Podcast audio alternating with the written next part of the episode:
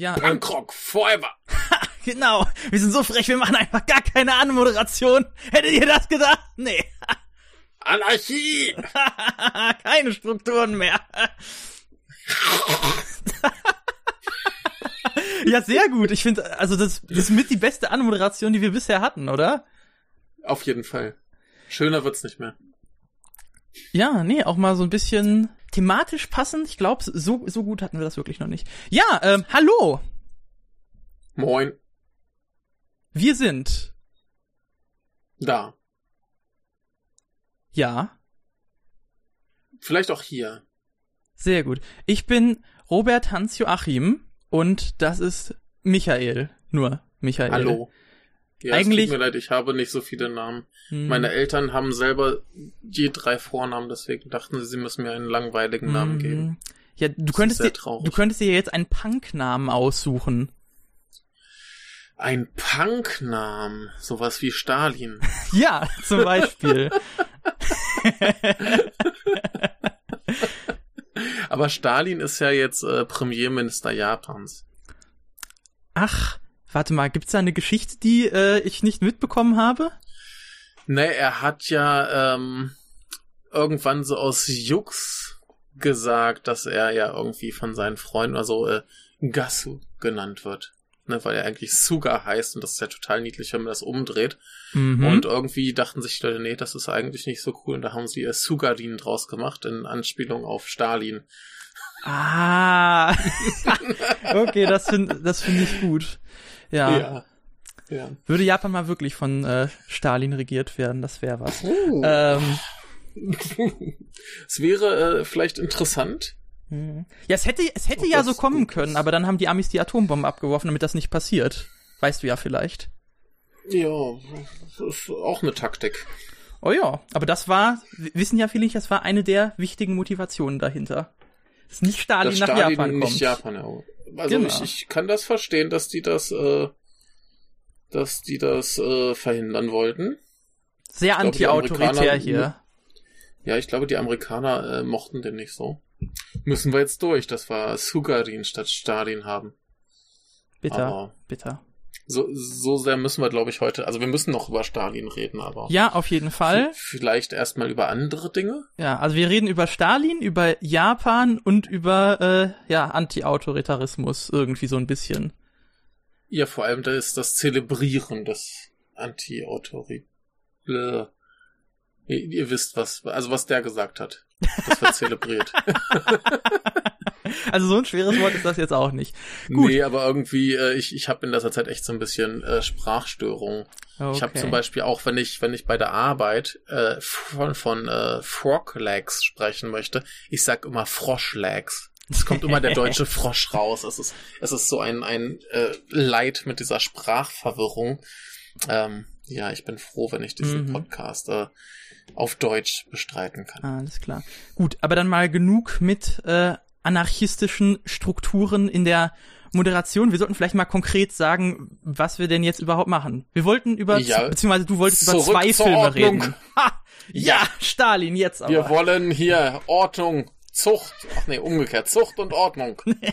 Wir reden heute über zwei Filme des Regisseurs äh, Gaku Ryuishi, beziehungsweise damals noch Sogo Ishii. Er hat irgendwann seinen Namen geändert. Man kennt ihn vielleicht. Er gilt als äh, Begründer des japanischen Cyberpunks und einer der Filme, den wir heute besprechen, soll angeblich einer der japanischen Ur-Cyberpunk-Filme sein, nur dass japanischer Cyberpunk halt nicht viel mit Cyberpunk zu tun hat. Das ist ein anderes Thema, aber es hat viel mit Punk zu tun und das ist gut. Und ähm, ja, der gute Mann hat eben zwei äh, herausragende Filme gemacht, die seinen Stil definieren sollten, äh, bevor er dann ganz andere Sachen gemacht hat, die ich noch nicht so kenne, aber sehr äh, ruhige, eher spirituelle Filme, glaube ich. Mhm. Du hast da gleich ja, was genau. von gesehen. ich ne? habe, ich habe noch von den Filmen, die hiermit nicht mehr so viel zu tun haben. Ich muss gerade mal überlegen, ob. Äh, also auf jeden Fall zwei, die ich gesehen habe, die sehr anders sind, sind einmal ja August in the Water, was ja glaube ich auch so sein populärster Film Ja. ist. Äh, der ist ganz hervorragend, halt so sehr melancholisch, aber hat halt auch noch so, also wenn du jetzt sagst so Cyberpunk, also da äh, geht's halt irgendwie halt hier dieses, äh, was ich auch schon mal angesprochen hatte, dieses Denpa, dieses elektromagnetische Wellen ähm, und irgendwelche äh, und irgendwie alles geht nach irgendwelchen Signalen und irgendwie ist es nicht so ganz nachvollziehbar. Ähm, ich, ich krieg das gerade nicht zusammen, aber jedenfalls, also Angel Dust ist halt das auch so ein bisschen, nur halt eher noch so mit äh, ja Horror, äh, Mystery, übernatürlichen Elementen, ein bisschen so wie Cure von äh, Kiyoshi Kurosawa. Man merkt schon, mhm. die haben viel miteinander gemeinsam, aber auf jeden Fall, das sind sehr andere Filme als ähm, ja jetzt diese beiden, was ja auch, warte mal, waren das sogar seine beiden ersten oder war da noch einer dazwischen? Ähm, das waren nicht seine ersten. Sein erster hieß, glaube ich, Panic at the High School oder so. Ah, ja, ähm, genau, genau. Das war erst ein 20-minütiger Kurzfilm, den er halt, äh, ich glaube, noch vor der Uni oder Anfang der Uni gedreht. Nee, ich glaube, Anfang mhm. der Uni ist er nach Haus gefahren und hat da mit ein paar alten Schulfreunden diesen Film gedreht. 20 Minuten Kurzfilm. Anschließend hat er noch einen gedreht über ein Jahr mit einem, äh, mit einem Schauspieler, der irgendwie ein Jahr in Isolation verbringt, bevor er dann wieder versucht, an die Uni zu kommen, also ein bisschen Hikikomori-mäßig. Mhm. Und ähm, dann bekam er das Angebot von Nikatsu, sein äh, Debütfilm quasi im größeren Rahmen als Remake zu machen, wobei er dann nur quasi zweiter Regisseur war. Da musste er sich die Regie teilen und war damit anschließend auch sehr, sehr unglücklich. Und dann hat er den ersten, den wir hier, glaube ich, besprechen werden, A Crazy Thunder Road, ähm, hat er gedreht als quasi Uni-Abschlussfilm, ja. wobei er hinterher niemals äh, den Abschluss gemacht hat, weil sie ihn rausgeschmissen haben, weil er einfach nur an der Uni geblieben ist, um das Filmequipment zu benutzen und äh, das fanden die irgendwann nicht mehr so geil. Dann haben sie ihn rausgeschmissen, aber äh, weil ähm, Toei waren es, glaube ich, die haben die Rechte für den gekauft, weil sie den ziemlich cool fanden. Mhm. Und ähm, die haben ihm hinterher einen Berg Geld gegeben, also ein Berg Geld heißt ungefähr eine halbe Million Euro, äh, um Burst City zu drehen. Ja, ja. und äh, wir zeitlich bewegen wir uns hier in den Jahren 1980 und 82, also Crazy Thunder Road war 80 mhm. und Burst City 82. Mhm. Und äh, ja, die Filme waren relativ wegweisend für das japanische Kino. Also mhm. Leute wie äh, Shinya Tsukamoto oder Takashi Miike würden heute nicht die Filme machen, die sie machen, wenn es ihnen nicht gegeben hätte. Mhm. Das ist ja interessant, weil, weil das ja genauso diese Phase von japanischem Kino, wo man nicht, also ist ja eigentlich genauso zwischen halt so diesem, ja, Nachkriegskino, so einmal, also sowohl dem klassischen als auch hier der New Wave, also die New Wave ist ja mhm. jetzt schon relativ eindeutig vorbei und auch noch vor eben der Wirtschaftskrise, die ja auch wieder mhm. einen sehr starken Einfluss auf das Kino hatte. Also es ist genau so eine Zwischenphase, über, wo ich auch sagen mhm. muss, dass ich da nicht so viel äh, drüber weiß. Aber auf jeden Fall geben diese Filme schon ähm, interessantes Material und auch einen Anhaltspunkt. Ich würde sagen, zeigen auch schon so ein bisschen eine, ja, ich weiß nicht, so eine nicht besonders äh, optimistische Haltung gegenüber der Zukunft, nicht wahr? Ja. ähm, das auf jeden Fall. Und äh, ich habe noch einen vergessen. Zwischendurch hat er noch einen Kurzfilm gemacht, der heißt äh, Shuffle. Mhm. Den hast du auch den gesehen? Hab ich, den habe ich auch gesehen, genau. Genau, das ist eine inoffizielle Verfilmung eines Mangas von äh, Katsuhiro Otomo, der ja Akira gemacht hat. Und ah. die Parallelen zu Akira sind hier auch äh, sehr offensichtlich zwischen den Filmen, oh, ja. die wir besprechen. Oh ja.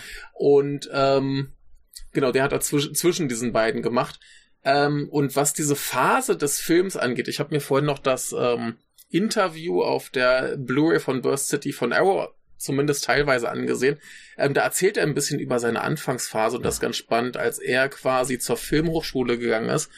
Ähm, war das immer noch so, dass wenn du Regisseur werden wolltest, musstest du halt bei einem der großen Studios angestellt werden, wo du dann 20 mhm. Jahre als Regieassistent verbringst, dass du in deinen 40ern dann richtiger Regisseur werden kannst.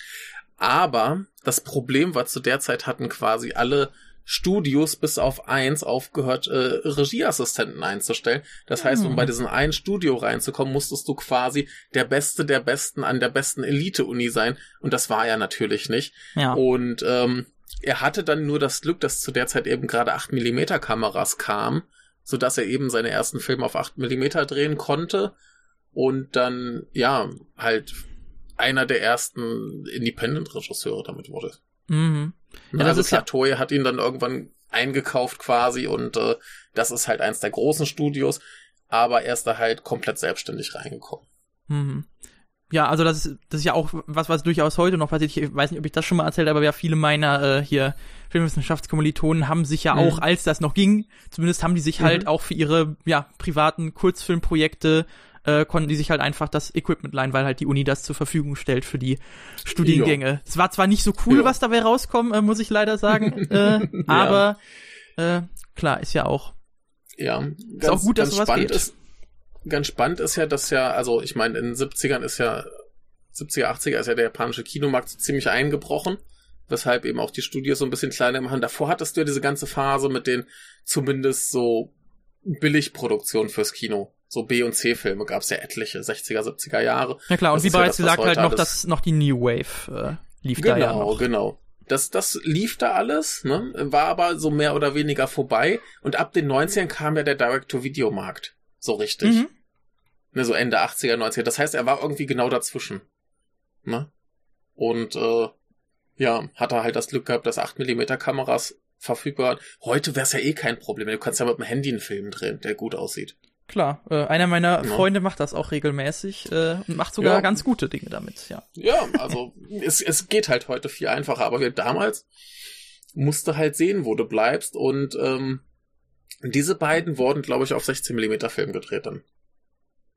Mhm. Wenn ich das richtig im Sinn habe. Also Burst City auf jeden Fall und ich kann mir nicht vorstellen, dass äh, Crazy Thunder Road äh, da was Besseres mhm. hatte. Jetzt, wo wir so über diese Produktionsbedingungen äh, reden, erinnert mich das auch ziemlich an äh, hier einen amerikanischen Film, wo ich gerade nicht mehr genau weiß. Ich glaube, der war schon in den 70ern. Der hat halt, also, das war halt auch so ein ähm, übelst billig produzierter Gangs, kämpfen gegeneinander, irgendwelche mhm. Gangster und so weiter. Ähm, definitiv auch, also der heißt A Dead Beat at Dawn, das ist halt so sehr Grindhouse-mäßig. Okay. Ja. Ähm, ich, ich muss auch sagen, ich, ich fand den auch nicht so mega interessant, ähm, aber auf jeden Fall auch so ein Film, der wahrscheinlich äh, ja wichtig war, um halt quasi zu zeigen, dass man so Filme machen kann. Ich weiß jetzt ja, nicht, ob ja. äh, müsste ich mir noch mal anschauen und vergleichen, aber ja. äh, wollte ich gerade nur mal erwähnt haben. Ja gut, ich, ich meine, diese, diese beiden wirkt. Äh, Birth City hat ein ordentliches Budget, kein großes, aber wirkt halt so eine halbe Million ungefähr. Ne? Und äh, Crazy Thunder Road war wohl so bei 25.000 Euro. Ja. Dafür sieht er gut aus, ne? Das, das stimmt, das stimmt. Ja. Genau. Ähm, hast du sonst noch irgendwas zu deinem Verhältnis zum Regisseur zu sagen? Ähm, eigentlich nicht groß. Wie bereits gesagt, ich habe halt diese, ja. äh, also ich habe halt sonst außer den bereits genannten, die ich beide äh, super mhm. toll fand, wie bereits gesagt, vor allem August in the Water für wirklich diese einzigartige ja. äh, Atmosphäre und so weiter, habe ich halt noch Electric Dragon 80.000 Volt gesehen, der halt das nur ja. in noch deutlich polierter ist, wie man sagen ja. muss. Also den, wirklich, der ist hochgradig poliert, äh, genau. Ja den habe ich ja schon ewig auf DVD. Den habe ich mir damals zusammen mit Tetsu, gab es einen Doppelpack von mhm. mit iMovies, ja. habe ich mir gekauft. Ich habe den bis heute nicht gesehen. Mhm. Man muss auch sagen, also den endlich mal angucken. Mhm. Du hast ja schon gesagt, Tsukamoto äh, war offensichtlich ein starker Einfluss auf Tsukamoto äh, und ja, der ist ja jetzt, also das ist, genau und das ist ja jetzt äh, Electric Dragon habe ich so das Gefühl, der ist halt so ein bisschen nochmal äh, Ishis Antwort darauf, dass Tsukamoto von ihm beeinflusst wurde, weil der mhm. halt also keine Ahnung, halt auch irgendwie so dieses, du hast diese zwei Männer, äh, diese zwei äh, mächtigen Gestalten, die irgendwie dann am Ende gegeneinander kämpfen.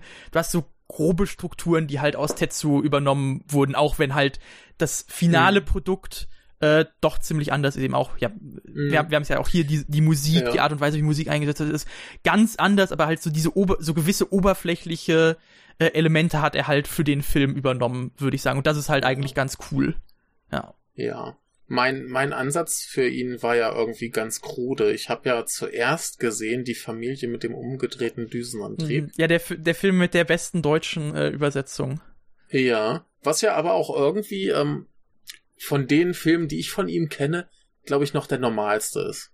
Hm. Ne, der, der ist auch ein bisschen durch, aber das, das ist ein, ist ein verhältnismäßig normaler Spielfilm, so, soweit ich mich dran erinnern kann. Ne? Mhm. Als nächstes von ihm habe ich gesehen ein, ein äh, Konzertfilm, und zwar äh, von The Stalin. Mhm. Der hat nämlich deren Abschiedskonzert gefilmt, was natürlich nicht das Abschiedskonzert war, aber ähm, das war auch von der Ästhetik her ganz toll und äh, die Musik sowieso. Und dann habe ich aber gesehen, er Isn't Anyone Alive. Ah, Und ja, hier. Den hassen ja alle. Und ich fand den super. äh, kurz mal, Isn't Anyone Alive erklärt, das ist äh, absurdes Theater. Da sind Leute, die unterhalten sich über irgendeinen banalen Bullshit, um dann unglaublich unnatürlich übertrieben melodramatisch zu sterben.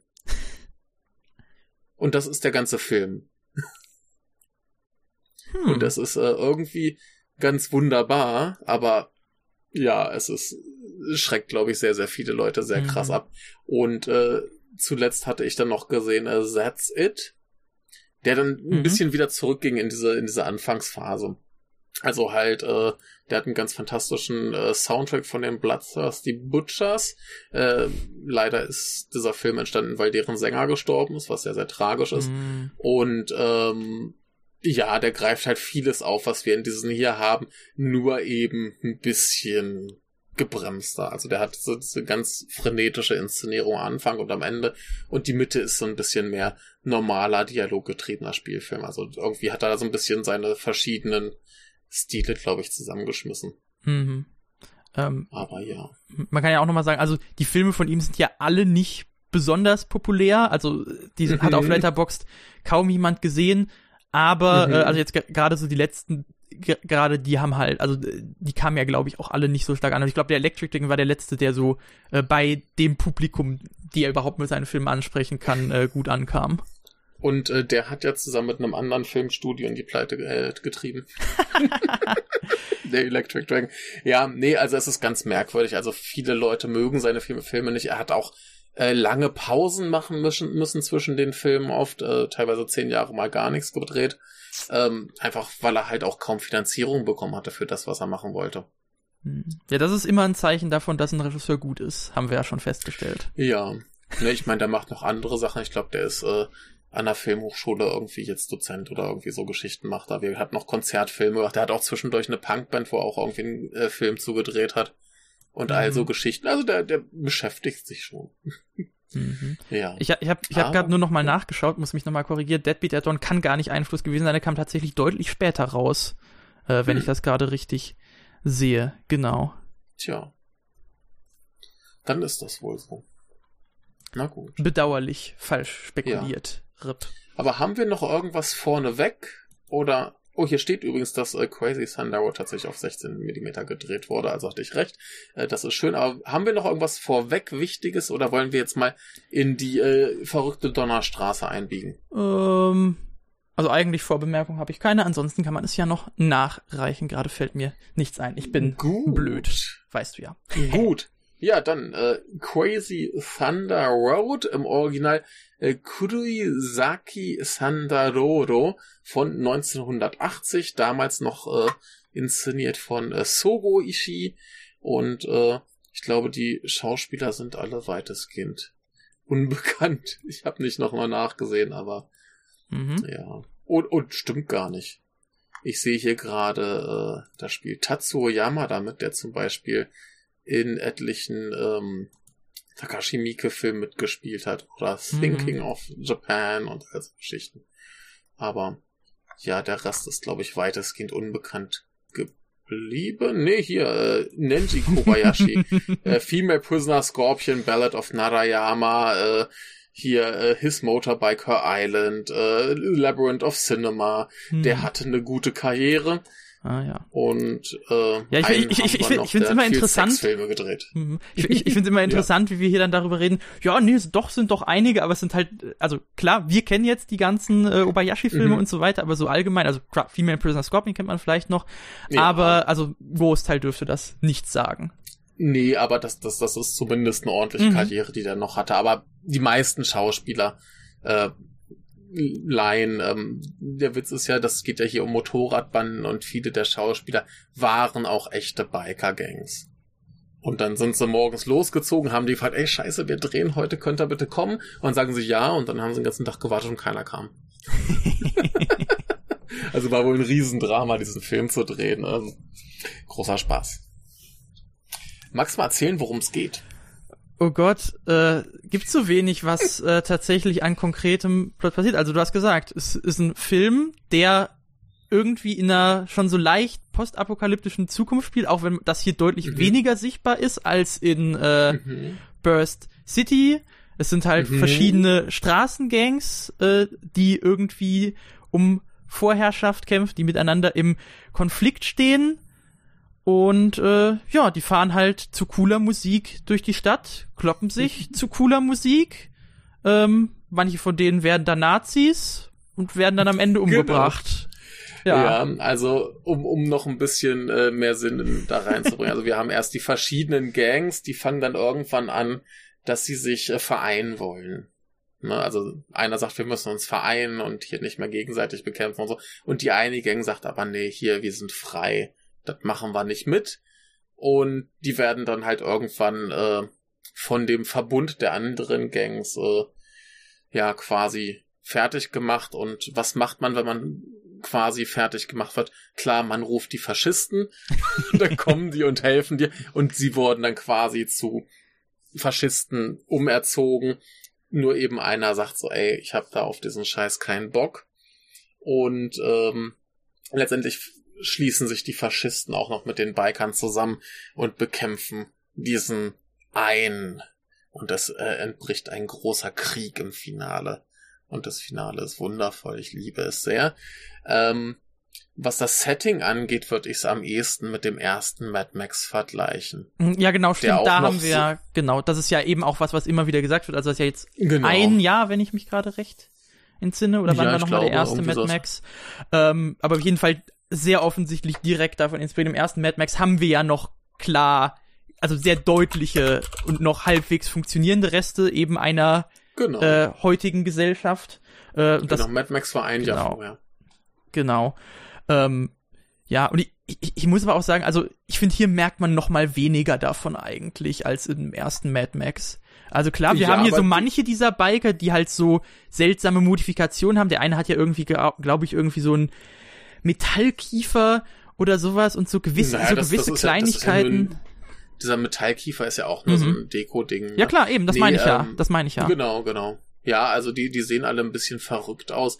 Aber ja, wir, wir haben halt eher so ein bisschen ähm, ein Teil der Gesellschaft, der halt komplett Mhm. verfallen ist. Genau. Das also es ist ist halt so dieser- irgendwie, dieser halt irgendwie so ein bisschen, ja, die. Apokalypse ist eigentlich jetzt schon. Ne, zu, zu, zumindest in manchen Teilen des Landes. Mhm, Manche ja. sind noch ganz normal, ganz normale Stadt. Es gibt Krankenhäuser und da hast du halt andere äh, Bereiche, die sind komplett verfallen. Da wohnt der Pöbel, der chinesische Waffenhändler oder so. Ähm, Mhm. Und äh, ja, da macht er halt auch so ein bisschen dieses äh, Gesellschaftsschichten-Ding auf. Mhm. Was ja in äh, Burst City dann viel krasser wird.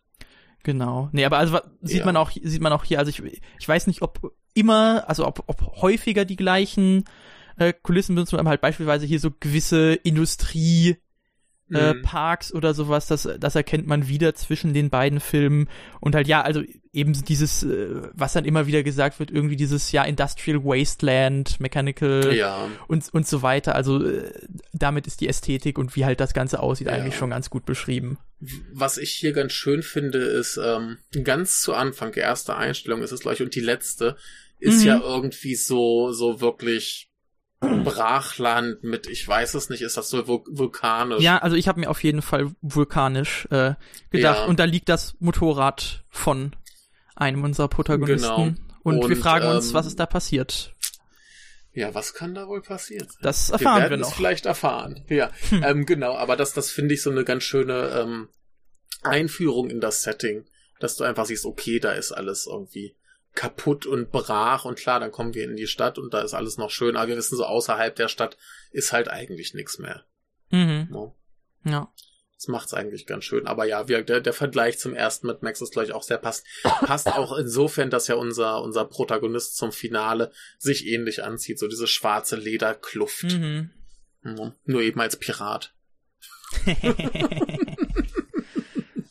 Ja, genau. Aber wo sollen wir denn anfangen? Ich glaube, bei beiden Filmen ist so das definierendste Merkmal natürlich die Ästhetik.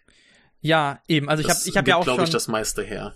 Genau, also ich habe ja auch schon gesagt, also hier hatte ich, äh, also Hier war es eher noch so, hier, hier ist tatsächlich noch etwas mehr Plot vorhanden als in Burst Mhm. City, würde ich behaupten. Auch nicht so mega viel, was man daran gemerkt hat, dass ich das sehr äh, simpel erstmal zusammengefasst habe. Und ja, wie du sagst, es ist die Ästhetik, das Gefühl, ja, kein konkrete geschichtlicher Inhalt, sondern wirklich alles über die Präsentation, das Leben äh, Mhm. dieser Szene, die dargestellt Mhm. wird.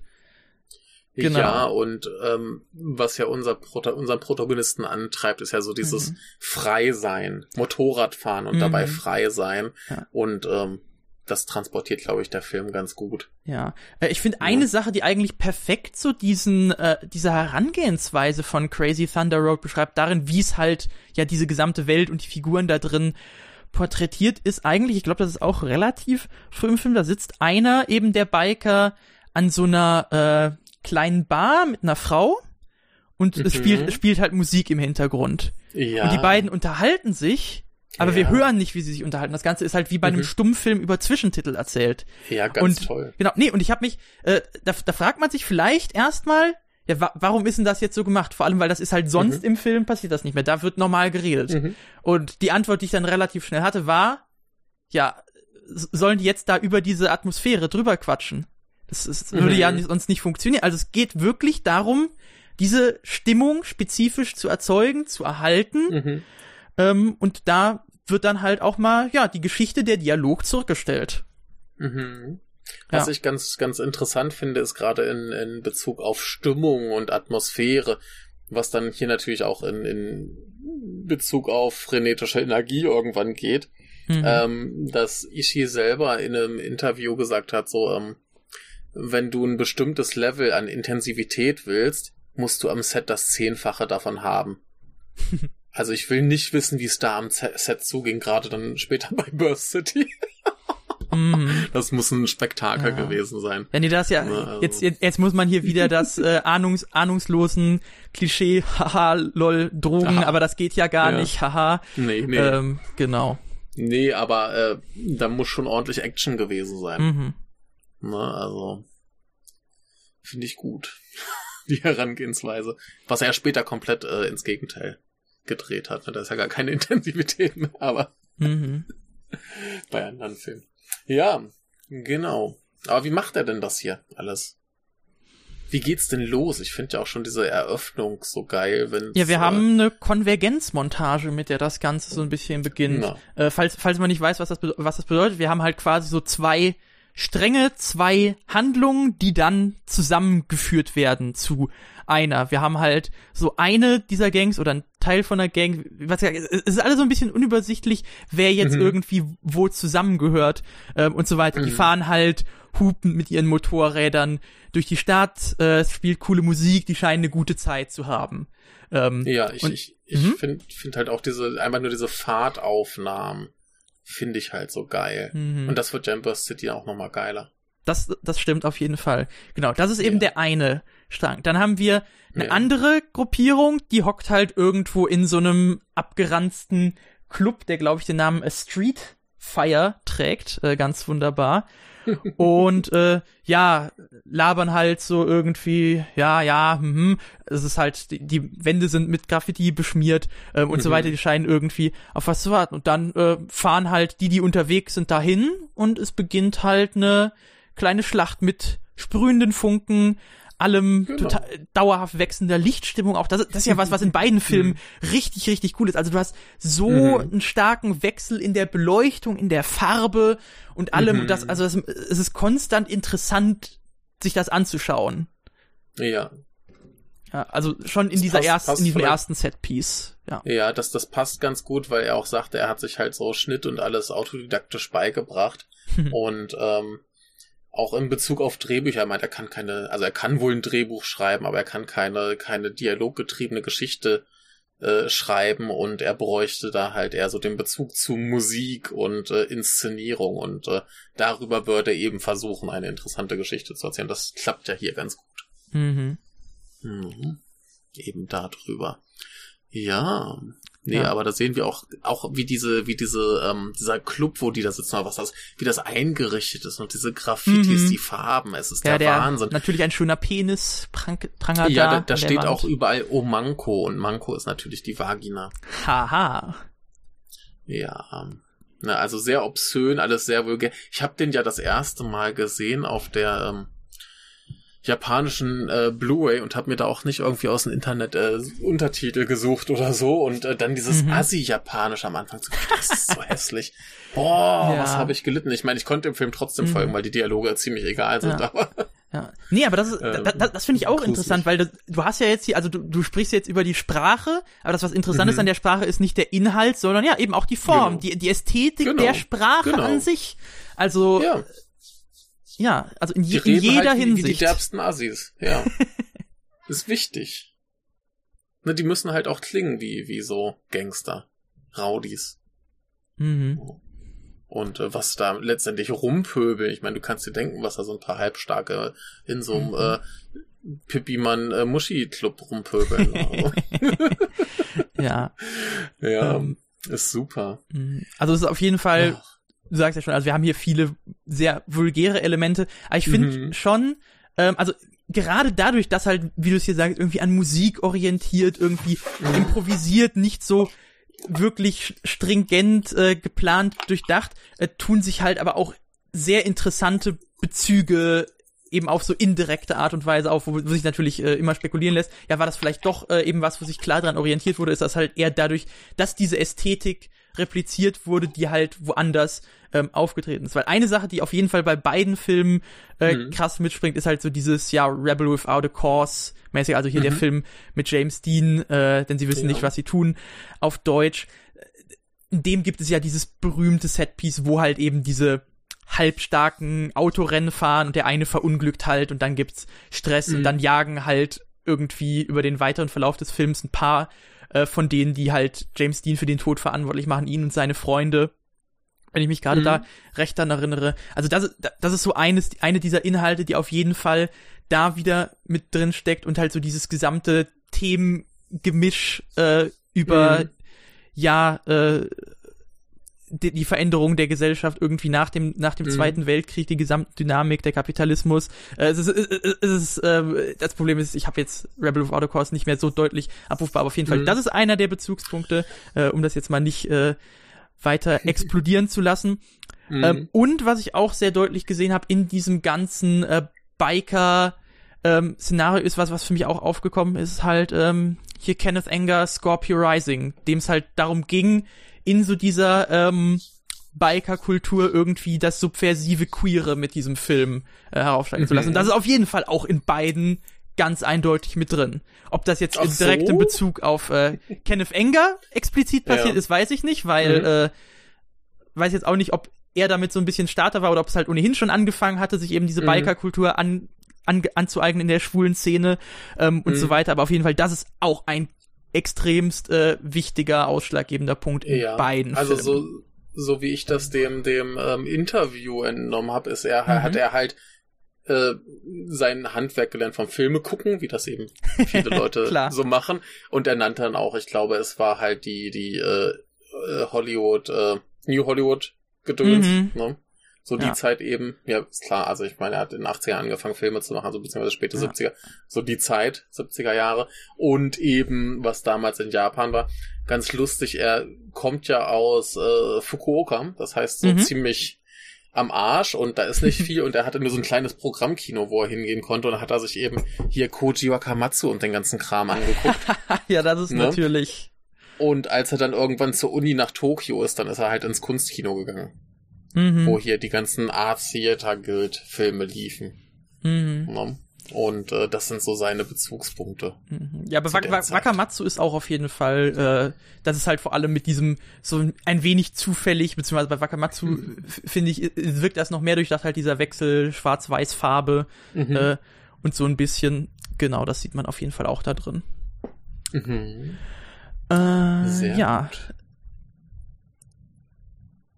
Hast du, hast du denn sonst noch einen Bezugspunkt, äh, den du, den du wichtig nennen würdest, den ich jetzt hier äh, übersehen hatte? Was ich dann an, an was ich dann eher gedacht hatte, waren halt, ich, ich weiß jetzt halt nicht, wie das zeitlich war, so Sachen wie zum Beispiel halt rein thematisch äh, The Wanderers oder eben Ja, äh, The ja. Warriors. Halt so diese typischen Gangfilme. Hm, Ne? ja, nee, habe ich, So hab die ich, kamen mir als erstes in den Sinn. Aber Da weiß ich jetzt auch auswendig gar nicht, wie die zeitlich zu verorten sind, ob die früher oder später Mhm. waren. Ja, nein, das ist, äh, das ist eben hier auch mit meiner Verspekulation mit äh, Ja. ja. Beat and Dawn. Müsste ich müsste jetzt auch mal nachgucken, weil das hatte ich mir nämlich auch gedacht, hier der Club äh, Street Fire, es gibt ja auch von Walter, Walter Hill, der ja ähm, The Warriors gemacht hat, gibt's ja auch Streets Ja. of Fire, der halt auch ähm, also schon noch mal ein bisschen anders, aber der halt auch so gewisse Sch- Mhm. Stimmungselemente davon so drin hat, auch auch wenn das Ganze in einem vollkommen anderen Kontext stattfindet, Ja. aber dass das halt einfach irgendwie so eine generelle ja soziokultureller Faktor war, der halt sich in all diesen Filmen wiedergespiegelt hat. Ja. Ja, also Warriors war 79 und ähm, Wanderers, wo kommt er? Wo kommt er? War auch 79. Ja, nee, also passt Also natürlich sehr vorher. gut. Ja. Ja, also ich meine, das, das war ja auch damals die Phase, der Punk kam gerade. Ne, also Mhm. wenn du jetzt äh, guckst, ähm, auch hier an, ja gut, da, da bin ich jetzt eher ein bisschen bei Burst City, also die ganzen Punk-Bands, die da kamen, die haben halt Anfang der, äh, Ende der 70er, Anfang der 80er angefangen. Da kam die große Punkwelle. Die ganzen Biker-Sachen waren da ja noch. Wir hatten ja auch im, im New Hollywood dann so Sachen wie hier, äh, wie heißt er? Easy Rider. Biker-Film. Easy Rider. Easy Rider. Ja, das Ja, ist, so- also so Easy Sachen. Rider ist ja wirklich, also da kann man so viele Dinge drauf rückbeziehen. es wird, man, man kann Ja. ja auch sehr deutlich sagen, wie halt so in dem quasi schon irgendwie dieses Scheitern dieser gesamten Kultur, den angelegt ist. Das ist so oft wird sich im amerikanischen Kino darauf zurückbezogen. Beispielsweise ist auch so ein Film, der mir jetzt eingefallen ist, der aber auch, äh, also der jetzt später kam, River's Edge, ähm, Mhm. in dem es ja auch hier um die Counterculture äh, Mhm. im Reagan-Amerika geht und darüber, wie die halt, also wie da halt nichts Fruchtbareres draus werden kann. Äh, Mhm. Ja, der ist halt nochmal deutlich, also der ist halt wirklich komplett hoffnungslos, muss man sagen, River's Edge. Ähm, Ja. Aber ja, auf jeden Fall, da, in dem spielt halt auch Dennis Hopper mit und du merkst halt, der soll Mhm. irgendwie die gealterte Version seiner Figur aus Easy Rider, auch wenn Ja. Spoiler, Ja. am Ende vom Easy Rider stirbt er ei- eigentlich.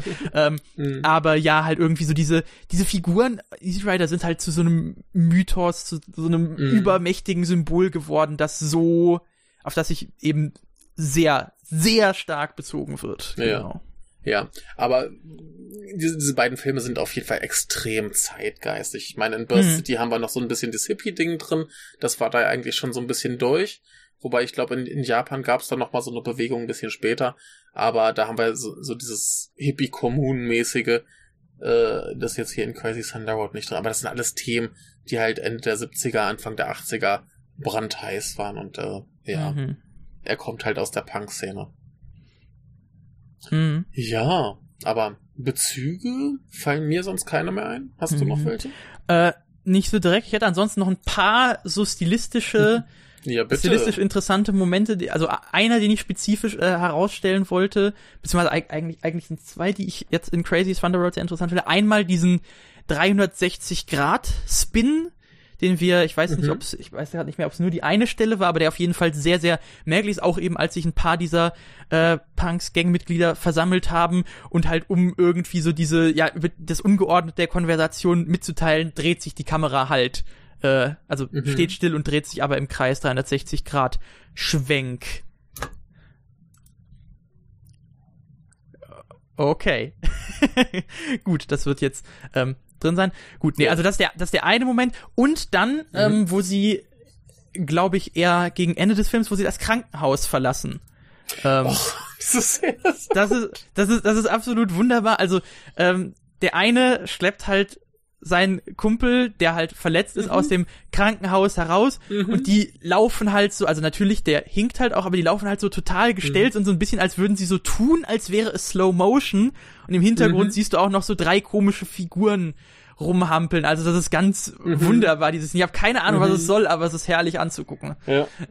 Ja, das, das, das, da, da steht ja auch draußen an dieser, dieser, weiß Ja. sieht aus wie so ein Pseudoarzt, der noch irgendwelche Schaufensterpuppen befingert oder so. Irgendwie sowas. Das, Mhm. das, das finde ich halt auch in, in beiden Filmen so grandios, dass sie dir halt ähm, nichts erklären. Mhm. Das Zeug passiert, du kriegst aber keine, also bei, bei, bei Crazy Thunder Road sind noch mehr Dialoge drin, die dir so ein bisschen das Geschehen erklären, Mhm. aber äh, spätestens bei Burst City bist du Ja. ja da so relativ auf dich gestellt und das ist dann auch das, was, was Mhm. dann halt bei, bei äh, Tsukamoto, bei Tetsuo so durchkommt. Ne, dass du keine Ja. erklärenden Dialoge mehr hast und du jetzt selber so ein bisschen zusammenreimen musst. Und hier Mhm. hast du dann eben auch so Szenen, wo du einfach da stehst und so. Mhm. Ja. Wobei, Was wobei, passiert hier gerade? wobei, wobei ich sagen würde, dass Tsukamoto es doch noch etwas besser schafft, das halt über die Ästhetik logisch miteinander zu verknüpfen. Ähm, Ja, Auf eine Weise, genau. ja. Ähm, Das, äh, das auf jeden Fall. Ähm, aber in, in beiden Filmen hier hast du einfach Bilder drin, wo du sofort siehst, okay, das hat Tsukamoto gemacht. äh, hast du da, Hier hast du da was Spezifisches als Beispiel mal für? Hier zum Beispiel, wenn unser ähm, Protagonist, nachdem er halt äh, von den Schergen komplett kaputt gemacht wurde und seine Hand abgeschnitten wurde mit einer schönen Kettensäge, ähm, steht er irgendwann auf der Straße vor so einer Baustelle. Mhm. Und das ist so ein, so ein Shot, wo ich mir denke, ja, das ist so ein typisches Tsukamoto-Ding. Bei Tsukamoto würden jetzt noch Leute irgendwie in hohem Tempo vorbeilaufen. Vielleicht. Mhm. Aber so dieses, da steht einer und äh, ist isoliert vom Rest der Welt. Äh, Mm, ist ja, ein, so ein jetzt- typischer Tsukamoto-Shot. Ja, jetzt, jetzt verstehe ich, was du meinst, okay. Ja. Ähm, ganz interessant auch, äh, wo ich da schon sage, da laufen Leute schnell äh, dran vorbei.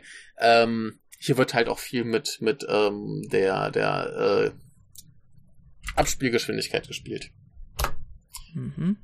Was ja viele Leute äh, besonders von, ähm, von dem letzten Mad Max kennen.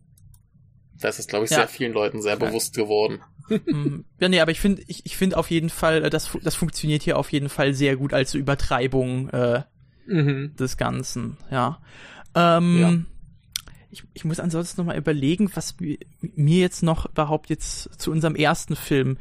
Ach so, genau, ein, ein Bezugspunkt, der mir noch Ja. eingefallen ist, ähm, nochmal spezifisch für das japanische Kino, der aber halt auch Mhm. äh, dann wieder in dieses gesamte Biker-Szene ist natürlich hier diese Doku äh, Godspeed You, Black Emperor, die ich immer noch nicht gesehen habe, aber Dazu äh, ja. muss ich, muss ich gerade mal was erzählen.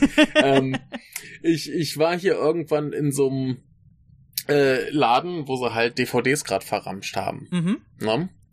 Und ich habe da eine gefunden, die hieß genauso. Mhm. Da war nur irgendwie so ganz klein noch irgendwas daneben geschrieben. Aber der Laden wollte irgendwie in fünf Minuten zumachen und ich hatte keine Zeit, das zu recherchieren und da zu gucken, was das ist. Mhm. Und äh, hab's dann einfach mal mitgenommen, war irgendwie spottbillig. Und da war das so ein, so ein, so ein super low budget äh, Biker-Film mit, oh, ich habe ich hab nur kurz reingeguckt, es ist so ekelhaft und dumm und schlecht gemacht. Das ist, glaube ich, der Mhm. mit am schlechtesten gemachte Film, den ich habe. Das ist furchtbar. Ich habe mir, ich habe es da auch nicht geschafft, mir den ganz anzugucken. Aber ja, die haben irgendwie diese äh, diesen Titel genommen und dann eine, eine ganze Reihe draus gemacht. Und das ist irgendwie die, die Bikerinnen-Variante davon. Ah, okay. Und das ist total scheiße. ja, Also nee, ich, vorsichtig sein. Ja, wobei ich, ich, ich glaube, also vielleicht in Japan findet man dann noch diese Version, aber wenn man irgendwie von hier aus den irgendwo sucht, dann findet man wahrscheinlich nur den einen, hätte ich jetzt mal vermutet. Aber Wahrscheinlich, ja. was weiß ich. Aber Ja. wer weiß, wer weiß, vielleicht sind ja die Leute irgendwie lustig unterwegs in dubiosen Teilen des Internets und äh, besorgen sich das Zeug und kriegen dann plötzlich äh, die Gammel-Variante und wundern sich, warum der Film so kult ist. Wobei ich mir nicht vorstellen kann, dass sich irgendwer die Mühe macht, diesen scheiß Raub zu kopieren. Ah, super. Weiß nicht, sollte vielleicht irgendwann im, im Podcast einfach verlosen. mhm. Ja. Ähm, genau, aber ja, das ist garantiert auch ein Bezugspunkt. Ähm, hast du sonst noch was zur Inszenierung, was dir besonders auffällt oder gefällt oder Mm, Also mir wäre da jetzt, glaube ich, nichts mehr eingefallen. Nee. Gut, dann würde ich nämlich noch ein bisschen zum Inhalt kommen, den ich äh, Mhm. doch relativ spannend finde über diese Faschistenschiene. Mhm. Ja, da habe ich Ja. auch. Äh, aber erzähl du erst mal. Äh, Ja, also nochmal kurz zur Mhm. Handlung. Wie gesagt, unsere äh, Protagonisten sind irgendwann arg in Bedrängnis und äh, einen fällt ein, lass uns den Faschisten rufen, den wir gestern getroffen haben. Und die kommen dann mit so einem kleinen Wegelchen an, sagen so, hier, wir sind äh, die sowieso Eingreiftruppe und ihr hört jetzt hier auf zu kämpfen und bedrohen alle mit Pistolen. Und damit retten sie halt diese paar Biker und rekrutieren die quasi eben zu ihrem Faschisten-Bootcamp, wo sie dann auch äh, zum Kampf ausgebildet werden und also Kram. Und äh, dann gehen die eben los in die Stadt und verteilen so Flyer und so weiter. Und ähm, das ist sowas, was ja auch heutzutage nicht, dass ich mal so ein, so ein Faschistenwegelchen gesehen hätte, aber es mhm. ist ja zumindest normal, dass Faschisten irgendwie draußen stehen und ihre Hasspredigten halten und das, da tut keiner was dagegen. Ne? Oder ja. dass irgendwo im, im Park Leute sind, so mit Flagge und die hören dann irgendwelche äh, Militärmusik und machen da irgendwelche Aktionen. Ah, das ja. passiert einfach und äh, das, das ist einfach so, so ein Teil der Gesellschaft, der hier hm. nicht in dem Sinne akzeptiert ist, aber wo halt keiner was gegen unternimmt. Ja, Problem ist halt ist gerade das, äh, ja, hast du ja natürlich hier schön in Deutschland, ja. dass da sich ja. halt jetzt aktuell die Leute drum scharen. Über genau, solch, um solche genau. Leute. Genau, das ist ganz, ganz furchtbar. In Deutschland gerade hier wirkt, es ist Teil der Gesellschaft. Keiner tut was dagegen, aber es ist halt, glaube ich, naja, wobei es ist halt äh, wahrscheinlich doch genauso groß wie in Deutschland oder größer sogar. Äh, einfach weil es so akzeptiert ist und jeder sagt, ja, Meinungsfreiheit. Oh, oh ja. ja. Ist aber halt dann auch nicht so groß, dass es irgendwie die Medien sagen, oh, Faschisten. Wobei in Deutschland ja auch nicht. Die sind ja alle Pro-Faschisten. ja, aber jedenfalls äh, dieser, dieser Bezug jedenfalls ähm, zum, zu den Faschisten, die dann aber auch die Rebellen quasi annektieren. Die arbeiten ja zusammen irgendwann mhm. am Ende. Ja, Genauso wie ein Teil der Biker im Laufe des Films, der Film muss über einen riesen Zeitraum gehen, äh, mhm. äh, ein Teil der Biker werden ja noch Polizisten. Ja, das ist, ja, da, ne? genau. Und da. Und da, mhm. da vermengt sich dann wirklich so dieses Rebellentum mit Faschisten und Staatsgewalt. Ja, und ich finde, das passt sehr gut. Das ist eine vollkommen akkurate Beobachtung mhm. für Dinge, die in der Realität passieren. Wo ich da halt genau. sehr stark dran denken muss, ich muss halt sagen, ich habe da nicht viel so Erfahrung aus erster Hand und wahrscheinlich mhm. wäre das ein Thema, wo ich mich noch mal mehr erkundigen müsste. Aber das siehst mhm. du halt sehr gut, ja, in, äh, in der ehemaligen DDR. Da war es mhm. halt so, da waren, da waren ja, also in denen gab es ja auch äh, Punk-Jugendkultur mhm. und die waren mhm. halt gegen das dortige sozialistische System. Und als dann halt das ähm, zusammengebrochen ist und vor allem, also das ist ja ohnehin nochmal die Sache, dass, dass die ganze Scheiße, die danach passiert ist, wie sehr die Wirtschaft da zusammengebrochen ist, ähm, beziehungsweise eigentlich äh, zerstört wurde durch äh, eben die Verträge äh, über die Wiedervereinigung und so weiter. Das hat dafür halt gesorgt, dass die Jugend halt total entwurzelt wurde, es jobstechnisch total scheiße aussah mhm. und da haben sich halt manche eben dieser äh, Anti-Establishment-Punks halt natürlich auch, äh, ja, haben sich halt mit den Faschos mhm. äh, vermengt, mhm. natürlich. Ja. Und das ist halt so das, wo ich sagen würde, wo eigentlich generell diese beiden Filme sehr stark, ähm, also was die für mich sehr stark ausscheiden, das war so diese, dieses Szenenleben, dieser Punk-Lifestyle, mhm. irgendwie so dieses mhm. Alternative, zwar irgendwie cool ist und auf jeden Fall etwas ist, was ähm, ja was halt eben im Kapitalismus faktisch dafür sorgt, dass es dass dass du halt irgendwie äh, doch mit Leuten rumhängen kannst, die cool sind oder wie wie ich das jetzt auch immer nennen soll, aber dass da letztendlich kein nachhaltiges Potenzial drin ist, das äh, ja die Gesellschaft verändert. Aber wo du meintest hier andere Filme, die hier äh, ähnlich gelagert werden, äh, wären, die wären halt komplett hoffnungslos. Mhm, ja klar. Und das sind diese beiden ja nicht. Ja, eben. Deshalb, das, das, diese, das, das meine ich ja. ja. Das meine ich ja. Die, ja. die, die bieten, das ist ja eben das, was ich meine mit, es mhm. bietet eben für, also eben nicht langfristig oder so, aber es bietet dir im Moment in deinem aktuellen Leben eben irgendwas, was dafür sorgt, dass du nicht verzweifelst, sag ich mal. Mhm. Das, das ist ja immer ja, das. Und das ist eben immer sowas, was oft vernachlässigt wird, äh, habe ich das Gefühl, mhm. wenn es eben um sowas geht, was wo, was man halt schon kritisch sehen muss. Aber ähm, und das ist ja auch, äh, also wenn ich jetzt direkt zu Marx zurückgehen will, sage ich mal, äh, du hast ja diese Formulierung, äh, Religion ist das Opium des Volkes, nicht für das Volk, mhm. was gerne falsch zitiert wird und so weiter. Wo es ja darum geht, dass Religion eben diese Rolle einnimmt, des, der Leidminderung unter den mhm. Produktionsbedingungen und so weiter. Und letztendlich mhm. kannst du sagen, dass diese Rolle, diese Rolle des Opiums verschiedenste andere kulturelle Faktoren eingenommen haben nach mhm. Marx. Und es ist aber auch wichtig eben herauszustellen, dass ja diese Form von Schmerzmitteln, dieses Opium mhm. eben integraler Teil ist und wenn man halt, wenn halt die Alternative ist, ja, zu verzweifeln und sich dann halt umzubringen, weil alles so scheiße ist, dann, äh, ja, finde ich jetzt keine so gute Alternative, ehrlich gesagt. Ja, ja, aber in, in, in diesen beiden Filmen ist ja tatsächlich, dass, dass die, dass die äh, Alternativen, die Punks, die Biker, tatsächlich einen, einen Sieg über die Unterdrücker quasi erringen können. Mhm. Ne, das geht ja für die letztendlich auch nicht gut aus, aber hier sehen wir dann mhm. unseren, unseren Helden quasi am Ende, der sich noch von dem Koksjungen irgendwie äh, sein Motorrad bringen lässt und der sagt so, Alter, du solltest das nicht fahren, die Bremsen funktionieren nicht mehr. Und wir wissen ganz genau, der wird eh nie wieder bremsen. Der fährt jetzt bis ans Ende aller Tage oder halt bis er umkippt und stirbt. Ja, aber, was er dann ähm, ja gemacht hat, wie man Genau, aber kann. er fährt in die, er fährt in die Freiheit. Er macht das, was er liebt, er äh, ne, holt mhm. sich noch mal ein letztes Mal. Er hat gesiegt, er hat die ganze Stadt vernichtet. Ja. Und äh, es endet positiv und Burst City ist ja am Ende ähnlich positiv.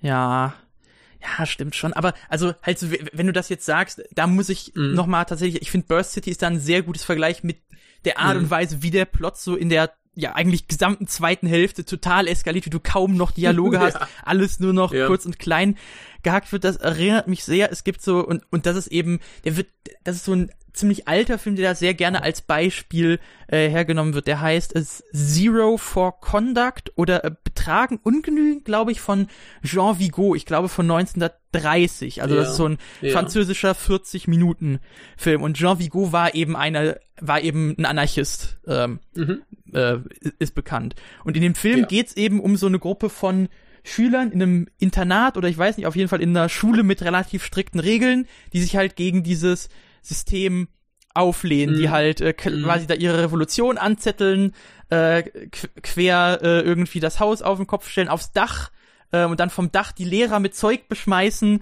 äh, und so weiter. Und du hast halt diese, dieses, diesen tollen Exzess am Ende, wo sie halt momentan triumphieren können, aber mhm. du kannst nicht sagen, ja, also klar, richtig, das war jetzt, das war, das war jetzt toll, aber ja, was, was jetzt weiter? Was soll denn jetzt passieren? Ja, klar, klar. Klar, also hier, hier ist in beiden Fällen so, da ist eine Schlacht gewonnen. Mhm. Und dann ist, endet's auf dieser positiven Note. Aber mhm. es suggeriert dir halt, es ist möglich zu gewinnen. Es ist nicht, ja. nicht vergebens. Ja, die Sache, ich würde würd dann halt nur sagen, tatsächlich so einen dauerhaften Sieg kannst du halt nicht mit so einer Kulturbewegungsszene erringen. Dafür musst du ja, dich halt klar. bilden und andersweitig organisieren. Ne? Na klar. Aber wie, wie gesagt, sie, sie, sie enden auf jeden Fall positiver als andere Filme, die in eine ähnliche Richtung gehen. Ja. Jo. Gut. Also ähm, klar, jetzt auch nicht so. Wir überwinden das System, aber äh, es, eher so, es, es, es, es besteht Hoffnung. es ist nicht alles ja. verloren. Immerhin, immerhin kann man mal einem Polizisten auf die Fresse hauen mit ein bisschen Glück, ne? genau. Oder äh, Yakuza mit der Axt zerhacken. ja, ne? Ähm, ja. Aber wollen wir dann zu äh, Burst City mal konkret übergehen? Weil ich, ich habe jetzt auf jeden Fall nichts mehr zu sagen zu. Ich, äh, ich möchte nur noch mhm. mal ganz kurz auf dieses ähm, wahnsinnig spektakuläre Finale eingehen. Mhm, ja, klar. Das, da, da muss ich einfach mal drüber reden, weil, weil, weil mich das so gefreut hat. Ne? Also wirkt mhm. unser Protagonist, der wird äh, total kaputt gemacht, ihm wird die Hand abgesägt und äh, er geht dann irgendwann ins Ghetto zu so einem kleinen Jungen, der will ihm wieder Drogen verkaufen und sagt, nee, Junge, ich brauche hier irgendwas, um die ganze Stadt zu vernichten. Und einfach wie, wie der Junge und der eine äh, komische Händler da sich einfach ihm anschließen von dem Chinesen noch einen Haufen äh, Bazookas und Gewehre kaufen an ist da einfach diese diese diese Wahnsinnsschlacht am Ende, wo dann halt quasi Biker, äh, Faschisten und eben diese drei äh, Freiheitskämpfer in Häkchen aufeinandertreffen. Es ist ein Riesenspektakel, was da alles explodiert und was die da auffahren. Äh, es ist der Wahnsinn. Es ist ein, es ist ein Riesenfest. Als ich das zuerst gehört habe, dachte ich mir, Alter, was, was ist hier plötzlich los? Mhm. Wie eskaliert das gerade? Es ist, es ist wundervoll. Es ist einfach ein, ein richtig gutes äh, Actionfilm-Finale. Ja, auf jeden Fall. Und ich meine auch, also man muss ja sagen, diesen Anzug, den er da anhat, der ist halt schon cool, mhm. ne? Ist nicht, umso ist, super, ist, ist nicht umsonst auf dem Poster, ne?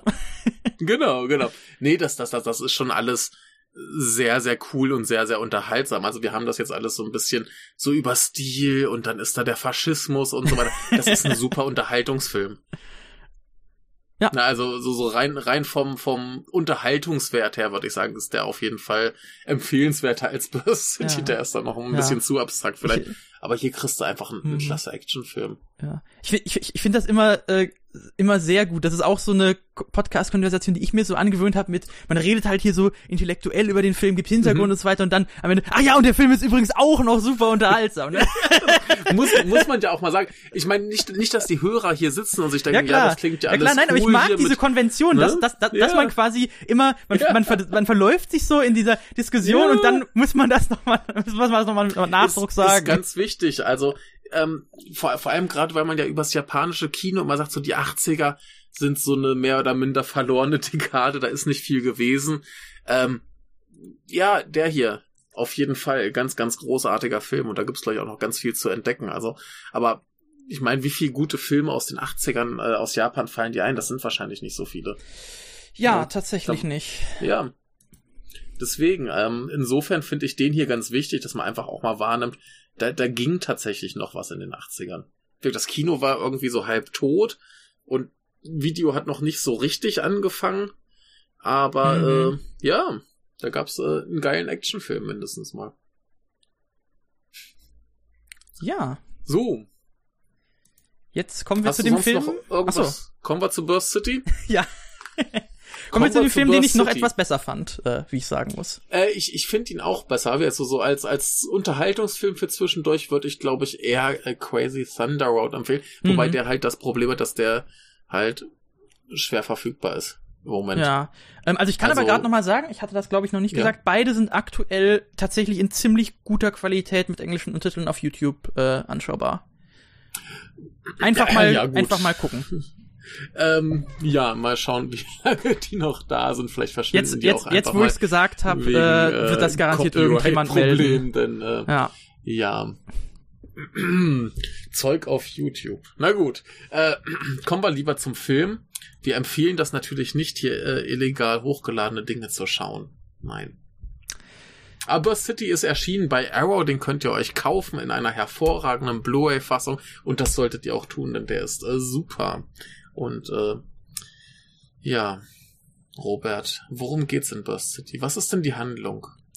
Ähm, ja, also ich hatte das auch schon so ein bisschen einklingen lassen. Hier haben wir jetzt mhm. ein Szenario, was deutlich noch offensichtlicher dystopisch, noch Mad Max, also das ist dann halt schon eher in Richtung Mad Max 2, wenn auch nicht so stark.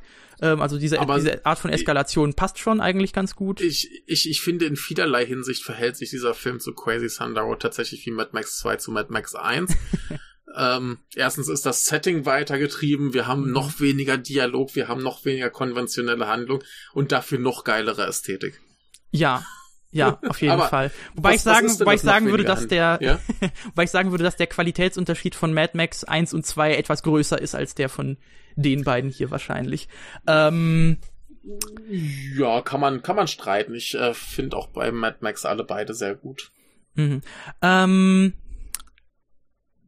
na, äh, ja, ja, wo fangen wir denn jetzt an? Also hier haben wir noch mal deutlich mehr, hier haben wir noch mal deutlich mehr einen Fokus auf eine, auf die Konzer, also auf Konzerte und sowas, also halt auf mhm. viel mehr auf den direkt äh, musikalischen Teil dieser Szene. Was wir auch, ne, wo wir auch eine sehr starke Veränderung haben, ist, dass wir hier eben als Antagonisten eher äh, ja, kann man einfach sagen, Geschäftsleute tatsächlich äh, haben, Richtig. die irgendwie noch hinter dieser schon total heruntergekommenen Welt irgendwo noch äh, Fäden in der Hand haben äh, und dafür sorgen, dass nichts besser wird. Das ist tatsächlich der, der, der eine, einer der wenigen Cyberpunk-Aspekte, die wir hier haben. Halt der große Konzern, das Böse. Genau. Ähm, der ist tatsächlich mit drin, ähm, wo du sagtest, ähm, die Konzert, äh, Konzerte stehen sehr im Mittelpunkt. Da sollten wir vielleicht kurz erwähnen, wer denn da Konzerte spielt. Und zwar gibt es da eine Band, die heißt äh, The Battle Rockers, die sich mhm. zusammensetzt aus Mitgliedern von The Rockers und The Roosters.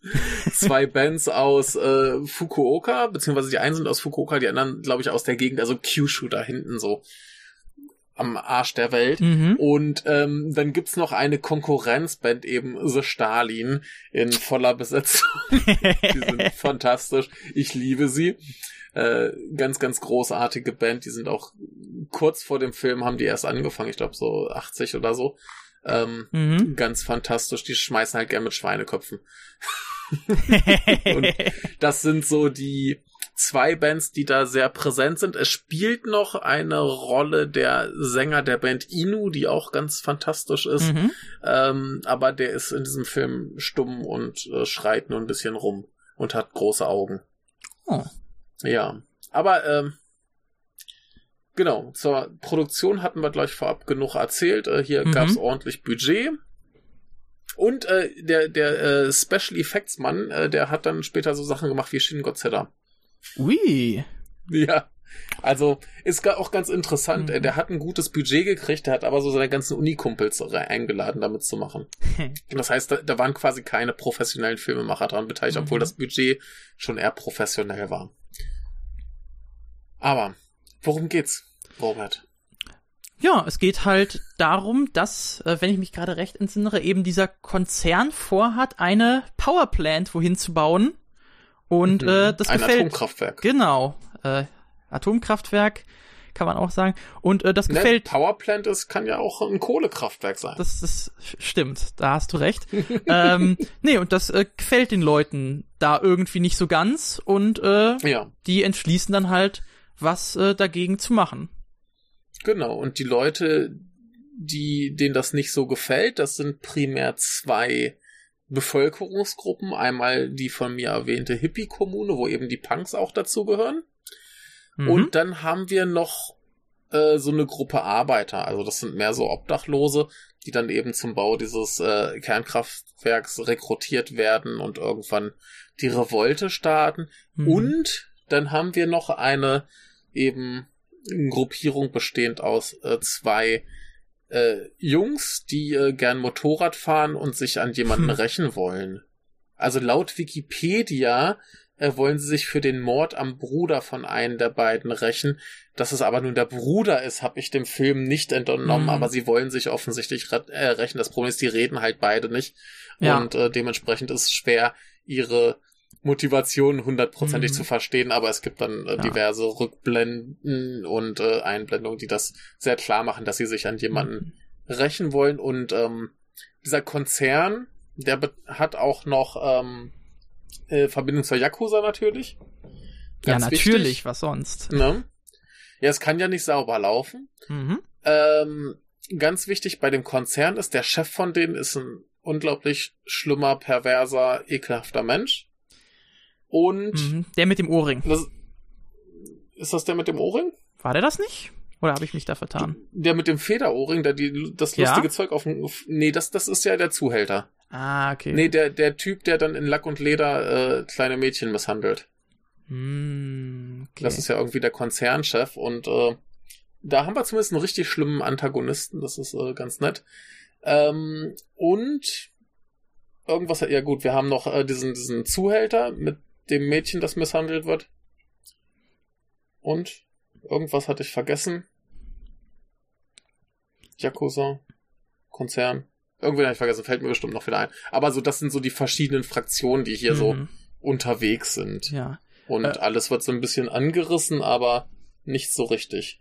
genau. Nee, das wollte ich jetzt nämlich auch nochmal sagen, weil, äh, ja, ich habe jetzt eben wieder, bin da nicht so konkret auf eingegangen. Ich merke einfach, ich hab, ich hatte bei beiden Filmen echt so ein bisschen das Problem, da konkrete Dinge draus zu nehmen, was ja damit zu tun hat, was wir schon Mhm. gesagt haben, wie diese Filme eben grundsätzlich präsentiert sind. Vieles Mhm. lässt sich, wenn man nicht äh, wirklich äh, konkret nachdenkt und dann irgendwelche Verbindungen äh, versucht herzustellen, äh, erschließt sich einem nicht so leicht. Ähm, Also, ich, Mhm. ich habe jetzt Burst City heute das dritte Mal gesehen und heute hatte ich das Gefühl, okay, ich hab's begriffen. hm. Ja, ich habe ihn jetzt passiert. ich habe ihn jetzt So. direkt vorher äh, nochmal schnell geschaut, deshalb, ähm, aber ich Das muss war ich, das ich muss erste sagen, oder zweite Mal? Das war das zweite Mal. Äh, aber ich habe trotzdem, ich habe trotzdem noch nicht so ganz durchgeblickt. Schon ein bisschen besser, aber ja. äh, es ist es ist wirklich äh, nicht so ganz leicht. Aber ich, Ja, wo, es- wo du jetzt sagst, ist, diese äh, zwei, diese zwei äh, auf dem Motorrad, das sind auch die, die in Mhm. der allerersten Szene auftauchen und hier Genau, das Auto von dem genau. Zuhälter. Ähm, ich finde eigentlich da in der Szene wird eigentlich schon ziemlich gut angelegt, was so, was so die, was der Film so kommunizieren will am Ende dieser Mhm. äh, Szene. Also weil die greifen ja eben das Auto an, in dem eben dieser Zuhälter Mhm. unterwegs ist, äh, schaffen es eben nicht, ihn da irgendwie aufzuhalten, der entkommt halt, äh, und die Mhm. bleiben dann da halt zurück. Und die sehen, und die bleiben dann halt stehen vor so einer Karte von, ich weiß jetzt nicht, ob das nur das Mhm. Viertel ist oder diese gesamte Stadt. Ähm, die schauen, der eine schaut die an und dann geht die in Flammen auf. Mhm. Symbolisch natürlich. Äh, vielleicht, vielleicht auch in echt. Äh, ich bin mir da jetzt nicht ganz nicht sicher. Gib, aber gibt uns aber jedenfalls. quasi den Titel. Genau. Ne? Genau. Also diese gesamte Stadt, und das wird auch eben dann später nochmal angesprochen, ist total Mhm. korrumpiert und muss abgeschafft werden eigentlich. Ja, also das, das Ding ist ja auch, was die äh, Schurken irgendwann äh, verbal auch mal ausnahmsweise kommunizieren, ist ja, da, das, die ganze Gegend ist ja bevölkert von in Häkchen Pöbel. Mhm. Ne, Punks, Hippies, Gammler. Und äh, die sagen, die ganze Stadt muss platt gemacht werden. Ne? Also die Mhm. haben das. Achso, siehst du, die Fraktion, die ich vergessen habe. Natürlich die äh, super cool, coole Battle Police. Ach, ja. Dass die schon Battle Police he heißt, sagt eigentlich schon so viel. Es ist super. Ach ja, genau. Die Battle Police. Mhm. Aber ja, äh, diese, diese Anfangsszene möchte ich noch mal kurz einwerfen, wie das auch schon losgeht. Ähm, wir haben ja wieder so eine Szene, wo Leute Motorrad fahren, aber es ist hier eigentlich schon sehr Sci-Fi inszeniert. Wir haben so diese Straßenlichter, die an uns vorbeiziehen, schön äh, Streifen ziehen und so weiter. Es sieht ganz wunderbar aus. Es ist hier noch ein viel, äh, viel effektiver eigentlich. Also wie, es, es haut dich direkt von Anfang an voll rein.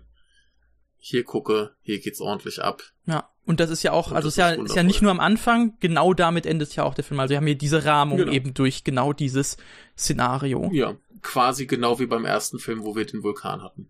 Mhm. Ja, da sieht man Ja, eigentlich auch das schon, dass der, dass der hier doch noch etwas, äh, ja, energetischer, positiver doch zu sein Ja. scheint. Ähm, übrigens ganz interessant, was wir noch nicht erwähnt haben, ist, der Film ist nie fertig geworden. Oh. Ähm, der gute Herr Ishii, der hat sein fettes Budget gekriegt und hat sich einen Ast gefreut und hat das alles komplett auf den Kopf gekloppt. Und ähm, er konnte wohl alle Szenen drehen, die er wollte, Mhm. aber ähm, zum Schluss wurde ihm der Film weggenommen und vom Studio fertig geschnitten und das, die ganze ah, Post-Production ärgerlich. lief über Studio. Das heißt, ähm, sein größtes Problem ist nicht mal der Schnitt. Da hätte er wohl ein paar Sachen anders machen, aber damit kann er wohl halbwegs leben. Nee, was ihn stört, ist ähm, der Sound. Der ist ihm nicht gewaltig genug. Hm, ja. Ja. Das passt auch Und der gut ist schon zu. ziemlich gewaltig. Hm, Ja, das passt ja auch gut zu Tsukamoto Ja. hier, wenn wir ja. bedenken. Genau. Also, ähm, der, der, der klingt schon super, der Film, und äh, ist auch, weiß nicht, vom Schnitt her habe ich da jetzt nichts zu beklagen. Also ich hätte, ich wäre jetzt nicht drauf gekommen, dass er nicht seine Vision umsetzen konnte, Ja. wie er wollte. Genau. Vor Übrigens allem, wenn man, vor allem, wenn man die ganze zweite Hälfte bewegt, dass das Studio das einfach so geschnitten hat. Ja, äh, ganz interessant, er hatte eigentlich noch viel wildere Ideen, dass zum Finale noch irgendwie ein UFO mit Aliens kommt und die dann mitkämpfen und so Kram. Ganz absurd. Super. Aber die kam zum Glück nicht, ist wahrscheinlich besser so. Ähm. ja, aber genau, wir haben diese, diese tolle äh, Rahmung mit den äh, gleißenden Lichtern der Autobahn und ähm, wieder die Freiheit, äh, das Fahren in die Freiheit, nur hier halt ohne das Wissen, dass sie sterben. ja. Ja. Genau. Ja, Mhm. und wir haben relativ schnell eben über dieses brennende Plakat klar, die Stadt wird untergehen oder man wird es zumindest versuchen. Ähm, und äh, ja, haben wir noch, dann kommen wir eigentlich schon relativ in diese erste äh, Konzert Mhm. äh, Ja. und das ist ganz, ganz großartig. Das war wohl auch einer der Gründe, warum er diesen Film auf 16 Millimeter gedreht hat, weil er wusste, er muss diese Konzertszenen mit drei Kameras drehen und unglaublich viel Filmmaterial verballern und das wird sauteuer und deswegen hat er gesagt, okay, 16 Millimeter, mehr können wir uns nicht leisten. Trotz gutem Budget. Ja, aber es hat Ähm, sich ja auf jeden Fall gelohnt. Ja, also diese, diese Ästhetik, gerade dieses ersten Konzertdings, das geht ja dann auch gleich in Schwarz-Weiß über. Du siehst die Band, wie sie sich fertig macht und dann auf die Bühne geht Mhm. und dann Wir haben schön den Fokus hier auf die Nieten, wie die noch Pillen poppen. Genau, genau. Alles ganz, ganz großartig, wunderbare äh, Details. Und dann geht's eben auf die Bühne und alles äh, wieder super energetisch, super frenetisch, wie das da irgendwie, keine Ahnung, Handkamera, wilde Schwenks, äh, schnell geschnitten. Das auch äh, der, der, der Schnitt in Crazy Thunder Road, der ist ja teilweise absurd schnell. Ist dir das aufgefallen? Da Naja, ich habe Resident Szenen. Evil Final Chapter gesehen. Ich glaube, schlimmer als das Okay. kann's kann's nicht sein.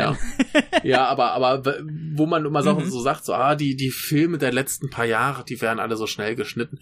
Also viel schneller als bei dem ist es auch nicht. Vielleicht schlechter. Ja, klar. ähm, das, das ist, das ist Wahnsinn. Und äh, hier geht's eben auch äh, mit der Kamera voll rein. Das sehen wir dann sowohl bei den Konzertszenen als auch dann beim großen Finale, wo der große äh, Aufstand geht. Äh, schön mit der Kamera mitten in der Action. Ganz Ja. großartig.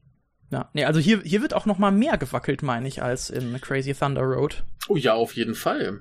Aber hier, hier bist du auch noch mehr in der Action drin. Also bei Crazy Ja. Thunder Road war es ja dann eher, dass du halt ähm, so beim Motorradfahren und so weiter. Ne, aber wenn es dann an die Action ging, da hattest du ja meistens doch eher eine etwas statischere Kamera. Aber hier siehst du, die sind mit den Kameras im Publikum, auf der Bühne, alles Mhm. dreht sich, alles schwenkt, alles ist äh, komplett Wahnsinn. Ja, das ist wundervoll. Also Mhm. da merkst du, da muss es erstens am Set richtig abgegangen sein. Der hat eben auch seine ganzen Kumpels aus Fukuoka eingeschifft, um da dann eben Krawall zu machen. Und ähm, wie gesagt, er, er sagte immer so, wenn du ein bestimmtes Maß an Intensivität willst, brauchst du am Set das Zehnfache. Also ich wüsste echt gern, wie das dazugegangen ist. Ich hätte das gern gesehen. Ja, wenn du, wenn du das so sagst, äh, ja, Ja. ich auch, ehrlich gesagt. Aber Ja. ähm, auf jeden Fall, man, mu man muss noch mal sagen, diese Konzerte sind auf jeden Fall eindeutig das Herzstück des Films. Es, nie, es bleibt nicht bei diesem Mhm. einen Konzert. Wir haben ja, glaube ich, min warte mal, sind noch, sind noch zwei oder drei weitere. Auf jeden Fall sind die auch alle immer ordentlich lang und mhm. wirklich, also das ist ein, das ist mit so der Hauptinhalt des Films mehr oder Ja. weniger. Und es ist auch ganz Ja. wichtig, es, es, es wird halt eben auch durch diese Mehrfachverwendung ähm, eben ähm, ja was Bestimmtes gezeigt, also äh, wird die Atmosphäre in diesen Konzerten auf eine ganz besondere Mhm. Art und Weise charakterisiert. Wir haben jetzt im ersten eben noch so ein relativ, äh, also da passiert, also da eskaliert es noch nicht so krass. Das Richtig. passiert, glaube ich, erst ab dem zweiten oder dritten, Ja, wo dann beim- ja auch der Sänger äh, ein Hammer und Sichel-T-Shirt äh, trägt und die Menge agitiert ja wirklich. ja, ja, ja, ja. Später, später kommt dann halt äh, Stalin. Genau. Äh, das, das ist die rote Band dann, die Krawallband mit den Schweineköpfen. Ähm, und äh, nee, ich glaube, das erste Konzert ist noch relativ harmlos. Später hast du ja dann so, dass die Bands untereinander dann auch quasi um die Bühne kämpfen. Mhm. Ne, dann ist, glaube ich, dass, dass die, die äh, Hauptband äh, da spielt und dann eben Stalin kommt und die äh, mit Baseballschläger und so von der Bühne treibt, um dann halt das Konzert zu kapern. Und das ist ganz Mhm. großartig. Also, äh, was ich aber auch super finde, ist ja, dass sie diese erste Konzertszene quasi in eine Musical-Szene wechselt. Mhm. Weil, ne, da, da, also nicht, dass die Leute singen, aber da läuft ein Lied und die Leute tanzen dazu und äh, du siehst halt so diese Hippie-Kommune.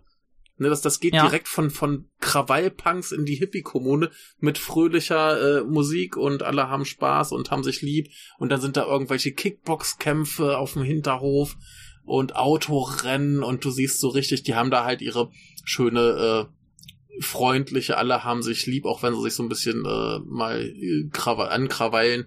Ähm, aber eigentlich so eine schöne äh, Parallelwelt gebaut. Mhm. Und die, was hier ganz lustig ist, die normale Welt sehen wir eigentlich gar nicht so richtig. Die muss es irgendwo geben. Es gibt ja diesen Konzern, der da irgendwelche Atomkraftwerke baut und so. Aber wir kommen hier eigentlich im Gegensatz zu äh, Crazy Thunder Road nie in die normale Stadt. Mhm. Ja, Ja. in der, der Hinsicht ist das halt ja noch mal mehr eigentlich ein Szenefilm als äh, Crazy Ja, Thunder Road, weil, weil Fall. wir halt Also wirklich wir- eigentlich nur nur diese Welt sehen, ja. Genau, genau. Das liegt, glaube ich, auch ein bisschen am Drehort. Die haben sich irgend so eine ähm, alte Fabrik äh, nördlich von Tokio gemietet und haben da halt den ganzen Film gedreht. Das heißt, die haben wahrscheinlich dieses, dieses Fabrikgelände gehabt und das war's dann. Ne? Mhm. Ja. Ja. Genau. Aber in, in der Hinsicht, also äh, hab's ja jetzt eigentlich schon so indirekt gesagt, aber um nochmal direkt auf die Musik äh, einzugehen. Ja. Ich, ich finde auch, also das ist in Crazy Thunderbird noch nicht so ganz rübergekommen, wie diese Musik eben ja direkter Ausdruck eben der Erfahrung dieser äh, mhm. ja Leute ist. Ähm, also das wird ja. hier noch, das wird hier noch mal deutlich mehr sichtbar, dadurch, dass halt die, äh, also keine Ahnung, es ist halt in den Texten einfach offensichtlicher geschildert ähm, ja. und so weiter, genau. Ja, ich meine, hier hast du halt diese diese konkrete Verbindung zur Punk-Szene. Damit hast du ja eine viel stärkere, eine viel stärkere Verbindung zur Musik, als wenn du jetzt einen mhm. Biker-Film hast. Biker haben jetzt in dem Sinne keine Biker-Musik. Ne? Klar. Also, klar gibt's Bands, die irgendwie dann so von Bikern gehört werden, aber du hast jetzt nicht irgendwie den, den äh, Gitarre spielenden Harley-Fahrer, der von Freiheit singt. ne? Was du eben, was du eben bei Punk ganz stark hast, wo eben, also Punk ist ja Ausdruck von Lebensgefühl und von politischer Haltung. Ja klar. Ähm, was ich auch ganz interessant finde bis heute ist ja, ähm, dass in Japan, wenn du in ein CD-Geschäft gehst, mhm. äh, hast du quasi, du hast sowieso erstmal aufgeteilt, äh, ausländische Musik und japanische Musik. Ja. Und dann gehst du in die Abteilung für japanische Musik und da hast du quasi Idols, Visual K, mhm. dann das riesige J-Pop-Regal und dann Punk. Du hast immer das extra mhm. Punk-Regal. Das ist, das ist Standardausstattung für jeden japanischen Plattenladen. Was ich ganz interessant finde, dass es ausgerechnet Punk ist. Ja, Gerade klar, wenn in einem du... Land, was ja eigentlich so stark auf Konformität aus ist. Mhm. Ja, da, da kommt ja wieder das äh, zum Tragen, ja, Punk ist eigentlich das, was am wenigsten Punk ist. Punk ist halt inzwischen äh, genau. ja, sehr konform geworden. Genau. Ja, wobei es ja immer noch so ein bisschen zumindest äh, ja Anti-Establishment suggeriert. Und ja, klar, sei es nur für den Moment, wo du aufs Konzert gehst. Ja klar. Es geht ja aber darum, ja. Anti-Establishment äh, mhm. Messages können letztendlich sehr gut dem Establishment dienen, ne? Ja, klar, klar. Äh, wir haben es ja auch dann bei der bei der äh, Thunderbolt gesehen, äh, dass ja genau. Letztendlich Biker und Faschisten und alle, das ist ja doch nur eine Suppe. Und hier, äh, ja, na hier ist das noch ordentlicher getrennt. Da sind die ja. Bösen schon noch die Bösen. Ja, also da, da, also da zeigt sich halt vor allem in dem großen finalen Rumble der Schlacht, wo halt die Fronten dann bestehen. Genau, genau. Ja, also das ja. ja. Sprich. Genau, nee, also da, das wird hier eben doch sehr gut sichtbar und ich finde eben auch vor allem ähm, gut dann eben zu zeigen, ja, also eben zu zeigen, wer kämpft denn jetzt auf welcher Seite. Das ist mhm. eben äh, ja. das, was mir hieran gut gefällt. Ja, interessant ist hier aber auch, dass das hier äh, eben die die Konzerte auch immer mit Kampf gleichgesetzt wird. Ne? Entweder mhm. kämpfen die Bands unter sich in dem großen Finale, wo ja der große Aufstand quasi stattfindet, spielen die ja trotzdem weiter ihre Musik. Und die hören ja deswegen nicht mhm. auf. Und genauso die heißen The Battle Rockers. Ne? die kämpfen. Ja. Gut, Stalin heißen halt Stalin, aber. Und wei weißt du eigentlich, warum die Stalin heißen? Äh, kann sein, dass du das mal erzählt hast, aber ich weiß es nicht mehr. Ich hab's, glaube ich, mal erzählt. Ähm, der Grund ist, äh, dass sie sich den Bandnamen aussuchen wollten, der am meisten den Leuten ans Bein pisst. Ach so, ja. Doch. Die wollten einfach Leute provozieren. Das klappt, glaube ich, ganz gut. Äh, das ist übrigens auch, äh, falls irgendwer diese scheußliche Shion Sono-Serie, äh, dieses Vampir-Hotel-Dings gesehen hat, da mhm. tauchen irgendwann T-Shirts von denen auf. ja, ich hatte die erste Folge genau. davon gesehen, äh, aber nicht äh, weiter. Ist nicht gut. Äh, ja, da hast du fast noch das Beste gesehen. Also, guck den Anfang und das Ende und lass die Mitte aus.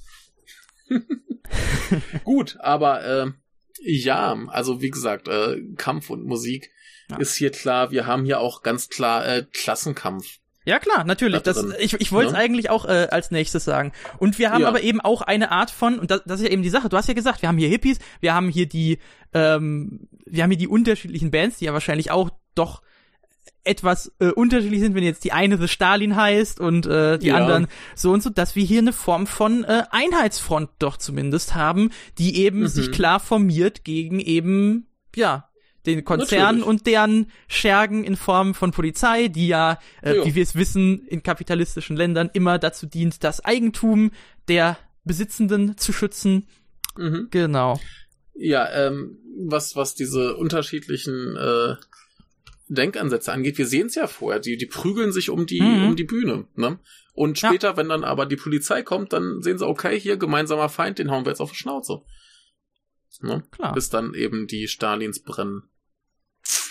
Ähm, ja. Ja, brennen, unter, unter Strom stehen und so Genau. weiter. Das ist auch, also wirklich, was, was in diesem, vielleicht, vielleicht sollten wir das jetzt einfach mal sagen. Also wirklich diese gesamte zweite Hälfte des Films ist so eine Eskalation, wie bereits gesagt, es Mhm. kommt kaum Dialog vor. Es ist wirklich nur Schlachten, G- Gekloppe, man, man sieht, man sieht vieles auch gar nicht so deutlich und das ist auch vollkommen bewusst. Du hast ja gesagt, 16 Mhm. Millimeter haben wir hier, wir haben außerdem oft wenig Beleuchtung, wir haben aber trotzdem viel Experiment, also es wird trotzdem viel damit experimentiert. Es sieht Mhm. wirklich sau cool aus, obwohl man nicht f- viel erkennen kann oftmals. Aber Ähm, es, es, es transportiert ja. dieses Aufstandsgefühl, glaube ich. Ich, ich habe, glaube ich, noch keinen Film gesehen, wo dieses Gefühl, bei einem Aufstand dabei zu sein, äh, so rüberkommt. Wüsste ich Mhm. jetzt zumindest nicht. Hm, Ja, müsste Also müsste das, ich jetzt auch äh, ist- mal ist großartig. überlegen.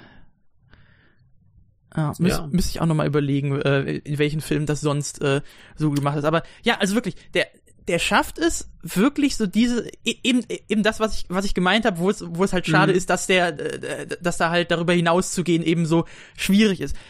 Eben diesen Moment des Aufstands, der Revolution, des Auflehens Mhm. gegen die bestehenden Verhältnisse, den schafft er super einzufangen und eben auch, ja, was ich gesagt habe, hier wird eben, hier ist eben klar, also die verschiedenen Parteien, die sonst sich immer miteinander in den Haaren haben, erkennen, Mhm. sie haben ein gemeinsames Interesse und schaffen es, ausgehend davon zu handeln. Ja, Und es ist möglich und das ist wunderbar. ne? ja, nur in, in der Realität klappt's nicht. Ja. Ja, da ist der Film halt doch wieder optimistischer. Oder zu optimistisch. ja. Ist großartig. Ganz, ganz großartig. Ähm, ja, äh, was, was aber auch noch diese Klassenkämpfe angeht, kurz eingeworfen, wir haben ja durchaus die Arbeiter, die ja anfangs dem, dem äh, Konzern quasi Mhm. unterwürfig sind, denn die werden bezahlt und gehen dafür arbeiten Mhm. wie das halt so ist, aber an dem Punkt, wo sie halt merken, okay, wir werden hier scheiße behandelt und mit Wasserwerfern weggeschossen, Mhm. da gibt's halt, schließen sie sich halt dem Aufstand an. Ne? Also insofern Ja. haben wir da auch zumindest wechselnde Fronten. Ne? Ja. So von ich tu was für Geld oder äh, zu, äh, ja, nee, jetzt nicht mehr. Finde ich gut. Ne? Ja. Lehn dich auf, wenn man dir Schlechtes tut. Jetzt habe ich meine Socke verloren. Ach, hier.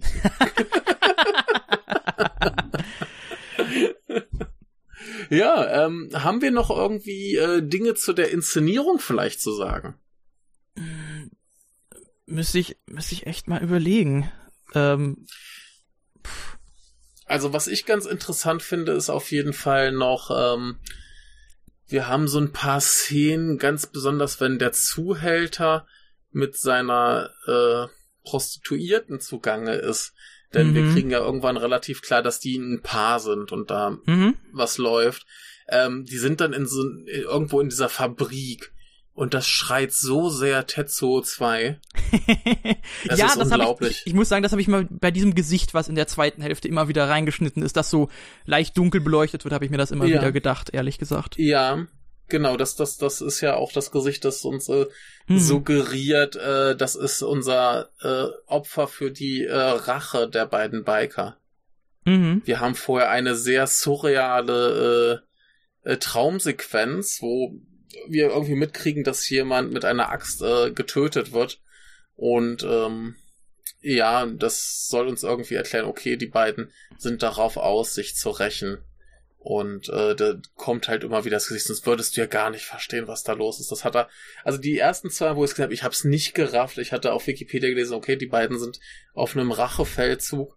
Ich habe es auch nicht gerafft, warum. Und das ist mir heute erst aufgefallen. Okay, da ist immer schön dieses Gesicht. Wenn man aufpasst, kriegt man es mit. Mhm. Aber äh, so beim, beim ersten Mal gucken war ich sowieso komplett erschlagen, weil was passiert hier gerade, gerade in dieser zweiten Hälfte, wo das so richtig zum Tragen kommt. Bis dahin weißt du ja gar nicht, was die wollen. Ne, das geht ja erst so richtig Mhm. los, wenn der Aufstand anfängt, weil da einer von den Bikern eben diesen Typen sieht. Und äh, da erklärt sich das so, lang, so langsam. Ah, da bist du so drin in diesem Aufstand und davon erschlagen zu werden. Äh, ja, hat sich mir nicht erschlossen. Und heute wurde mir erst klar, okay, dieses Gesicht soll mir jetzt suggerieren, äh, das ist ihr Mordopfer. Und äh, sie töten ihn dann gleich auch mit derselben Axt. Das ist auch die Axt, die auf dem Poster drauf ist. Und, Ah. ähm, es ist ein, es ist ein bisschen, es ist ein bisschen halt, wie gesagt, äh, schwer so beim ersten Mal mitzukriegen, aber wenn den zwei, dreimal guckt, es, es wird logisch. Es ist ein bisschen wie, wie Tetsu Mhm. gucken, den guckst du auch zwei, dreimal und irgendwann, ah, so ist das gemeint. Es dauert ein bisschen. ja, aber äh, genau, diese, auch wie, wie diese, wie diese ähm, Traumsequenz inszeniert ist mit der Axt, finde ich äh, sehr super. Du erkennst halt fast gar nichts. Das ist einfach nur so Ja. dunkles Gematsche, aber irgendwie sieht's wundervoll aus. Ja, auf jeden Ja. Fall. Auf jeden Fall. Ja. Äh, ansonsten, es gibt noch, ähm, es waren, es waren noch zwei äh, präsentationsästhetische Dinge, die ich sehr, sehr äh, gut beziehungsweise interessant erwähnenswert fand. Das eine Ja. ist, dass es eben eines der äh, tatsächlichen Gespräche, äh, was Mhm. eben zwischen den, ja, beziehungsweise es, es, sind so, es sind sogar zwei Stück, die äh, auf interessante Art und Weise inszeniert. Also halt eben Gespräche zwischen ähm, eben verschiedenen äh, Figuren aus eben der Punk-Fraktion. Das eine ist so inszeniert, dass wir quasi, während sie die Worte wechseln, ähm, haben wir ein Close-up auf ihren Mund. Und dann, wenn die andere Person was sagt, schwenkt die Kamera, also kein Schnitt, wir haben einen Schwenk auf die Lippen von der anderen Person. Also wirklich eine Reduktion eben des Bildausschnitts nur auf eben, ja, den Mund. Das einmal. Und dann haben wir eine, die eine coole Szene, wo eben auch die Kamera sich sehr wild dreht, wo wir halt auch eine Großaufnahme vom Gesicht haben, was so angeschnitten ist. Und Mhm. wie, wie als würden sich die Figuren der Kamera so aufdrängen, so, ey, du Hurensohn, was willst du von mir? Ich weiß gar, gar nicht mehr, was genau, also, und hier merken wir, ich, ich weiß überhaupt nicht mehr, was die gesagt haben. Ich erinnere mich nur daran, wie es inszeniert ist und dass ich das geil fand. Ja. Ähm, Ja. Ja, so funktioniert, glaube ich, der Film am besten, so zumindest Mhm. die ersten paar Mal, dass du einfach dich mitreißen lässt von dieser Wahnsinnsinszenierung. Genau. Und halt, äh, was ich auch sehr gut fand, eben nochmal, also wie halt so diese Poliz dieser Polizeischutzwall, der sich da aufbaut, Mhm. inszeniert und dann auch diese, Oh ja. wie, wie, wie, hießen die jetzt nochmal? Ich habe jetzt den, äh, also diese Sonderpolizisten, die dann da so oben drauf Battle stehen. Police. Genau, Battle Police. Also ähm, die Battle Police sind die mit den Schlagstöckern, die, die Genau. Weißen mit den, Ja. die Sci-Fi-Polizisten haben, glaube ich, keinen extra Namen. Also, ähm, ah, ja. Aber die sehen natürlich auch lustig aus. Das, das ist so der Moment, wo dir so richtig bewusst wird, okay, das soll ja Sci-Fi sein. ja.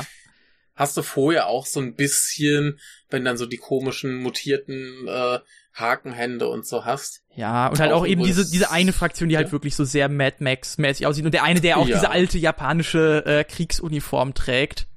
Ja, genau. Also halt diese, diese ganzen Arbeiter. Ja, Das, das ist, das ist noch so am, am ehesten so dieses äh, äh, äh, dystopische, äh, postapokalyptische, die leben halt irgendwo äh, im Nichts und äh, ja, sammeln sich Sachen zu. Das ist übrigens auch ganz interessant im Zuge von äh, unsere verschiedenen Gruppierungen halten zusammen. Die Arbeiter treffen ja irgendwann auf die beiden Biker. mhm. Und die beiden Biker eskalieren sofort. Also wir wissen ja nicht, was die wollen, weil die nicht reden. Der eine fängt an zu schreien, der andere sieht super bedrohlich aus mit seinem komischen Helm. Ähm, und die, die Arbeiter sagen dann ganz klar, ey Leute, beruhigt euch. Passt mal auf, wir haben hier Regeln. Und zwar unsere Regel ist, wir kämpfen hier nicht. Und wenn ihr euch daran haltet, dann könnt ihr hier bleiben. Und das finde ich gut. Mhm. So, die treffen sich und die sagen, hey, alles cool, kriegt euch ein. Wir haben keinen Stress. Finde ich gut. Ich schön. Ja, auf jeden Fall. Äh, Eine Sache, die mir auch gerade noch eingefallen ist, ist dieser Ja. Übergang tatsächlich. Äh, da, wo zumindest, also ich meine zumindest, dass mir das beim ersten Mal sehr äh, herausgestochen ist. Ich weiß jetzt nicht, ob man das so klar, weil ja auch ab und zu dann doch wieder in dieser Eskalation, zweiten Eskalationshälfte schon noch Szenen sind, in denen gesprochen wird, aber halt hauptsächlich natürlich nicht. Ja. Ähm, dass so dieser Hauptübergang stattfindet in dem Moment, als dieser eine Arbeiter beginnt mit seinen Händen da zu graben und so ein bisschen im Mhm. Takt zu der Musik ähm, und Mhm. quasi als sich irgendwie das so ein bisschen, also als sich das beginnt eben zu synchronisieren und so weiter, beginnt, beginnt halt so Mhm. dieser Ausbruch. Ja, das, das, das hat ja damit zu tun, dieser Arbeiter, der da gräbt, Mhm. ist ja der Biker mit dem Ja. Helm. Ja. Und äh, der hat sich offensichtlich den Arbeiter angeschlossen, um da mitzuhelfen. Mhm. Und in dem Moment, wo dann eben die Yakuza, die ja für den Konzern den Kram mehr oder minder leiten, was übrigens auch ganz gut zur Realität passt. Ich weiß noch zum Beispiel, äh, war damals ein Riesending, als die Katastrophe in Fukushima war, Mhm. äh, haben die Yakuza ganz viel Obdachlose eingesammelt, um da sauber zu machen. Oh. Das, das ist ja ein ähnliches Konzept wie hier. Hier werden halt die, die äh, Obdachlosen eingesammelt, um eben Atomkraftwerk zu bauen. Ja, kann man mal machen, ne? Also hat er eigentlich äh, ganz gut vorweggenommen, was dann äh, später tatsächlich geschah. Ich nehme an, das ist auch gängige Praxis. Ne? Irgendwo werden Arbeitskräfte gebraucht, mhm. die Yakuza lossammeln. Ja. Aber hier ist es ja so, die, ähm, um den Bau zu beschleunigen, äh, dürfen die Arbeiter irgendwann nicht mehr nach Hause gehen und müssen in so einem komischen Betonklotz äh, schlafen und äh, werden dann noch, um sie in Schach zu halten, mit Wasserwerfern äh, beschossen. Und da sieht eben dann unser, ähm, unser Biker eben diesen Yakuza, den, an dem sie sich rächen wollen. Und er mhm. fängt an zu eskalieren und äh, damit fängt halt die Schlacht an. Und insofern ist da halt der Zusammenhang mit dieser Szene, wo er gräbt, dann ab, ab dem, wo äh, er sich quasi den Arbeiter anschließt, besteht die Chance, dass er auch tatsächlich sein Opfer findet. Und äh, ja, mhm. ja, da geht's dann noch richtig los. Ähm, an anderer Stelle eskaliert es ja auch noch sehr krass und das ist eine der Szenen, das fand ich sehr interessant, weil du im ganzen Film, dadurch wie der Film gemacht ist und inszeniert ist, hast du keine besonders starke emotionale Bindung zu den Figuren, weil meisten weißt du nicht mal, wie sie heißen. Ja, klar. Ne? Also die haben im Prinzip keine Namen, das sind einfach nur, okay, das sind die Punks, das sind die Arbeiter, das ist so und das ist so. Nur eben dieses äh, Paar mit dem Zuhälter und der Prostituierten ähm, wird so ein bisschen besser eingeführt. Und da ist ja dann irgendwann dieses, er verkauft sie ja quasi immer an diesen komischen Firmenchef, der dann in seinem Lack- und Lederkostüm sie äh, malträtiert und eben auch am Ende tötet. Und ähm, wenn dann der Zuhälter sie findet, fand ich eine extrem emotionale Szene dafür, dass der ganze Film halt mhm. relativ unemotional ist. Das hat mich super mitgenommen. Auch beim dritten Mal noch. Ähm, ja, weiß ich nicht, wie das genau äh, funktioniert, dass er das hinkriegt, dass mich die Szene so mit, also ich meine, die ist schon hart, aber äh, wirkt normalerweise in dem Film bin ich so ein bisschen distanzierter von den Figuren. Nur bei den beiden klappt es irgendwie extrem gut. Ja. Nee, also der Film arbeitet halt sonst, ähm, wie wir es halt schon mehrfach gesagt haben, halt mehr über die Euphorie, der dann halt in der Massenszene ähm, ja. am Ende erzeugt. Und das ist ja auch eben, also so dieser größte Triumph, also wenn man jetzt in diesem äh, Durcheinander einen Triumphmoment äh, am besten rauspacken, so, äh, rauspacken mhm. kann, ist das ja wahrscheinlich hier, wo der eine äh, Bandmann äh, dem Polizisten in die Fresse haut und wir dann auch mhm. wirklich diese, eben auch nochmal einen klaren Fokus haben. Er hebt die Faust, das Symbol genau. der Revolution. Don't fuck with me. Genau, also der. In den Untertiteln, ja. Genau. Das, das ist ja quasi das, das, das Ende, mehr ja. oder minder. Da steigen wir aus und äh, wir steigen aus mit den beiden Bikern, die eben ihre Rache genommen haben und davonfahren. Genau. Und äh, ja, er suggeriert halt, es gibt eine Chance gegen die Polizei zu gewinnen. Ähm, und was diese mhm. Szene, die ich meinte, angeht, ist, glaube ich, einfach, dass das eigentlich die einzigen Figuren sind, die vorher so ein bisschen intimere, ruhigere Szenen gewidmet bekommen, wo ein bisschen Emotionalität mhm. äh, zugelassen ist. Ne? Die haben diese Szene in der Fabrik, wo sie da irgendwie Nackedei mäßig äh, sich lieb haben. Sie haben das Gespräch, wo sie auch ganz klar sagt, ey, ich will diese Scheiße nicht mehr machen. Und er sie quasi äh, überredet und ihr noch Klamotten schenkt. Und ähm, dazu kommt eben, dass der Typ einfach so unglaublich widerlich ist. Also der, der Firmenchef. Mhm. Ne? Also das ist ja nur wirklich die, die unangenehmste Figur, die du nur einführen kannst. Und äh, dadurch funktioniert das, glaube ich, schon noch. Aber ansonsten, also zum Beispiel auch wenn unsere Bandtypen, da gibt's ja diese tolle Montage, wo sie alle ihre Jobs verlieren. Und das ist ja auch nur Comedy, das interessiert dich ja eigentlich überhaupt nicht, ob die jetzt ihre Jobs verlieren oder sonst was passiert. Wenn am Ende äh, Stalin äh, wegbrennen, ja, ist lustig, ist Comedy. Ne?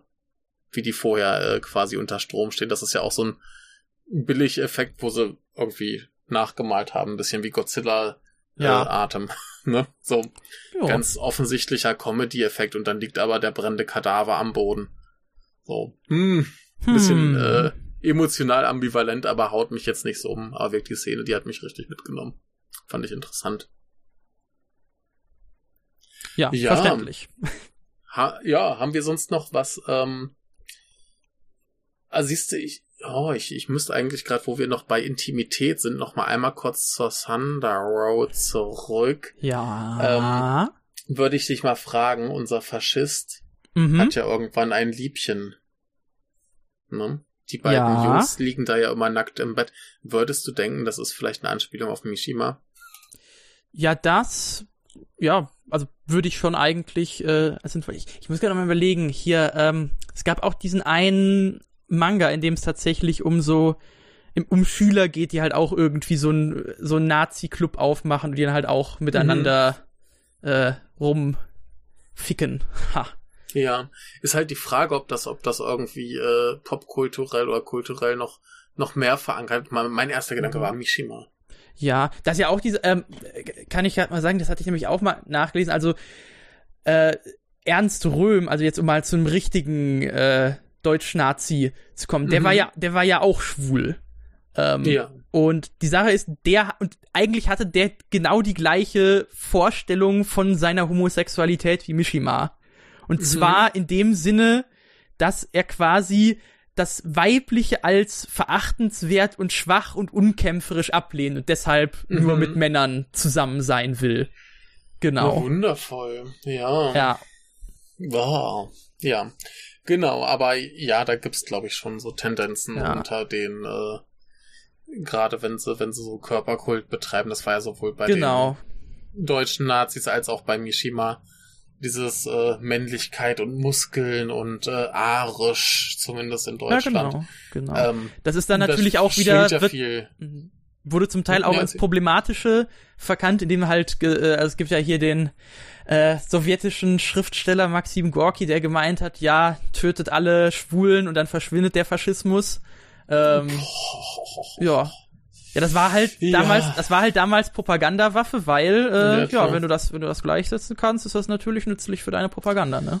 Natürlich. Aber ja, ach Gott. Ähm, ja, aber genau, da äh, sprang mich zumindest als erstes Mishiman, aber klar, da sind noch äh, mehr. Aber äh, ja, zurück zur, zur berstenden Stadt. Ähm, haben wir noch Dinge? Also ich bin eigentlich ziemlich durch. Ähm, mhm. Fandest du den Film unterhaltsam? Oh ja, oh ja, sehr. Oh ja, sehr. Der ist, der ist, wie du ja gesagt hast, der ist nicht ganz mhm. so easygoing wie Crazy Thunder Road, aber äh, habe ich ja jetzt auch schon gesagt. Also ich finde, mhm. der ist halt klar, obwohl halt noch weniger Handlung passiert, deutlich klarer nochmal in seiner mhm. Position ähm, und mhm. produktiver in seiner Auflösung. Ja, und äh, was die, was die, äh, was das Unterhaltungsniveau angeht, äh, es wird mit jedem Mal besser bei mir bisher. weil du halt mehr verstehst, weil du mehr rauskriegst, wo die doch relativ simple Handlung eigentlich ist. Also, äh, der wird unterhaltsamer, man kann sich auch mehr an den Details freuen. Ich meine, so wie der halt inszeniert ist, da findest du auch immer noch irgendwas, was du vorher noch nie gesehen hast. Na, also. Äh, ja, klar steckt ja genug drin an Würmkram. Bilder. Ja, aber äh, auf jeden Fall ein ganz fantastischer äh, Film.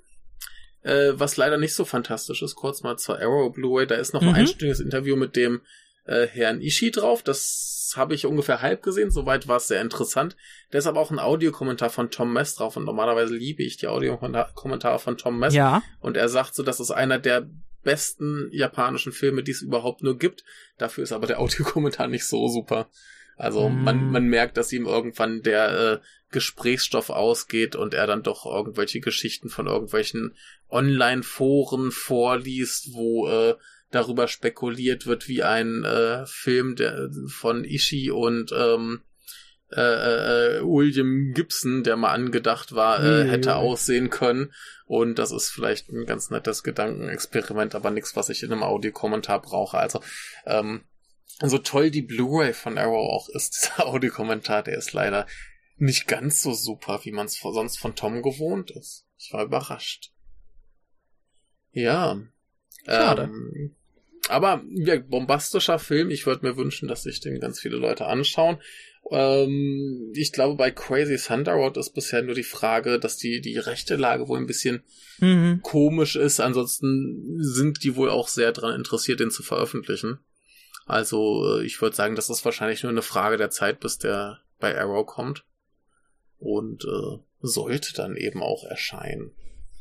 Ja. Aber, also bei ja, Ishi könnte ja man natürlich auch mal schön eine Box rausbringen, kann man ja auch mal sagen. Wäre super, ja, dieses ganze Zwischending bei ihm, also quasi, was du vorhin meintest, diese ganzen Filme, äh, Angel, das gibt's ja auch noch, das soll ja auch ganz toll sein, oder August Mhm. in the Water, die sind ja mehr oder minder verschollen. Ja. So.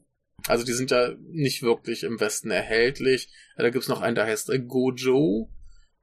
Ähm, ja, alles nicht da. Was, ver äh, was einfach zu haben ist, ist halt Isn't Anyone Alive. Und Mhm. äh, That's It. Ne? Der erstere ist in England erschienen, bei Third Window Films äh, Isn't It, das ist auch in Deutschland erschienen. Äh, gibt's ein Mediabook und hier der Electric Dragon, der ist halt noch, Ja. glaube ich, zu haben. Diese DVD muss man noch kriegen. ja. Und die Äh, Familie die mit dem Familie- umgedrehten Düsenantrieb. Genau.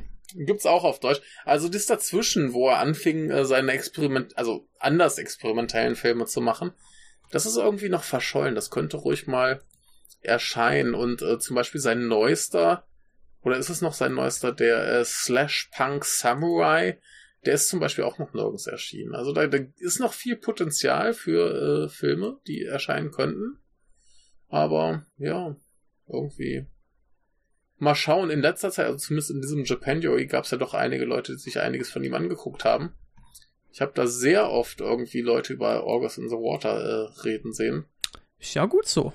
Finde ich gut. Mehr Ishii. Ich habe auf jeden Fall Bock drauf. Und äh, ich bin gespannt. Ich werde mir auf jeden Fall noch mehr anschauen. Hast du jetzt noch Bock, äh, mehr von ihm zu sehen? Äh, hatte ich ohnehin schon. Ich hatte generell Bock, Ja. Filme von ihm zu sein. Äh, ich bin Sehr froh, gut. dass ich das durch deinen äh, Wunsch, diese zwei zu besprechen, äh, nochmal etwas ausführlicher gemacht habe. Ja. Und äh, werde ja, ich, es wahrscheinlich auch weiter noch machen. ich habe mir die halt angesehen und ich dachte, ja, Alter, wen soll ich da sonst einladen? Lass mal den Johannes über Marxismus, Leninismus reden. genau, genau. Dann, dann lieber den, den komischen äh, Filmnerd, äh, der irgendwie noch Kommunist ist oder so. Der hat da wenigstens was zu sagen. Denn ansonsten wäre das komplett so geworden, ja, ist geil, ne? nee, war, war glaube ich, relativ ergiebig, was wir hier hatten. Und äh, ich Ja. hoffe, den Hörern hat's auch gemundet. Ja. Und ich hoffe, es war nicht Aber schlimm, dass ich äh, vieles, vielem nicht folgen konnte. Nö, das ist gleich überhaupt nicht schlimm. Also spätestens Film, die guckst du und denkst so, hü, klar, klar. Nee, nur ich meine jetzt, es ist nicht Ja. schlimm, wenn man den, wenn man den, wenn man Ach so, jetzt äh, den schaut, dem nicht folgen kann, aber wenn ich, wenn ich jetzt mir sage, ich bespreche den Podcast, dann schaue Ja. ich den nochmal und bin immer noch so, irgendwie blicke ich nicht durch. Mist. Ja, aber immerhin, äh, selbst wenn jetzt Leute den gehört haben, den Podcast, und äh, die Filme noch nicht gesehen haben, dann Ja, macht's das vielleicht ein bisschen einfacher. Ja. Wie bei unserer Besprechung letztes Jahr zu ähm, äh, was Heroic Purgatory? ja, Ja. Ähm, ne, das war ja auch so ein Fall von äh, macht, glaube ich, den Filmgenuss etwas einfacher. ja. ja. Gut, aber Ähm, und es insofern- gilt auch das, was Ja. äh, für die letzte Folge, die wir zusammen aufgenommen haben, gilt, die zu Oh Gott. Utena, die äh, Ja. wann auch immer schon gekommen ist, noch kommt, weiß ich ja nicht, äh, wie das jetzt geplant nee, die ist. dann, die ist dann glaube ich, schon raus. Ja, nein, aber äh, auch wenn wir jetzt hier viel geredet haben, man kann diese Mhm. Bilder halt nicht äh, ersetzen, ne? Richtig, richtig. Also da, man hat's ja gemerkt, also normalerweise hätten wir uns gleich viel mehr auf die Handlung bezogen, aber die ist halt super dünn und die Filme leben von ihrer Inszenierung. Von den Bildern, von der Musik, von dem Krach, von den Kettensägen und Äxten. Ja, Kettensägen. Genau. Also insofern äh, ganz dicke Empfehlung für beide Filme. Ich äh, finde beide ganz, ganz wunderbar. Und beide werden beim mehrfachen Schauen besser. Und äh, vielleicht endet es ja wie die drei Tetsus, dass ich die irgendwann alle, keine Ahnung, 50 Mal gesehen habe oder so. Gut, aber dann lass uns zum Ende kommen. Nicht, dass wir hier noch die Hörer auf den letzten Metern vergraulen, dass sie uns hinterher auf iTunes ein Sterne Bewertung geben. oh, für zwei Filme ist das doch eine gute Länge, würde ich sagen. Ist ganz okay, ja. Ich glaube, es war nicht zu lang. In diesem Sinne war es mir ein Fest, dass du wieder da warst. Ähm, auch wenn es terminlich, ne, der Januar wird jetzt, wenn es die Hörer hören, schon vorbei sein, äh, der Japanuary, aber es kommt mehr. Äh, ich habe nämlich noch ein bisschen was nachzuholen. Ähm, Da kommen noch ein paar Folgen. Und bei mir ist ja sowieso den ganzen Tag Japanuary, äh, das ganze Jahr Japanuary. Mhm. Aber äh, wir, es ist nicht vorbei. Der Februar wird noch ein bisschen was bringen. Und wir werden auch noch mit Max eine Abschiedsfolge machen. Geil. Geil. Und insofern wirst du auch dann bald wieder da sein. Und das wird schön. Ja, das wird ganz wunderbar. In diesem Sinne, tschüss. Jo, auf Wiederhören.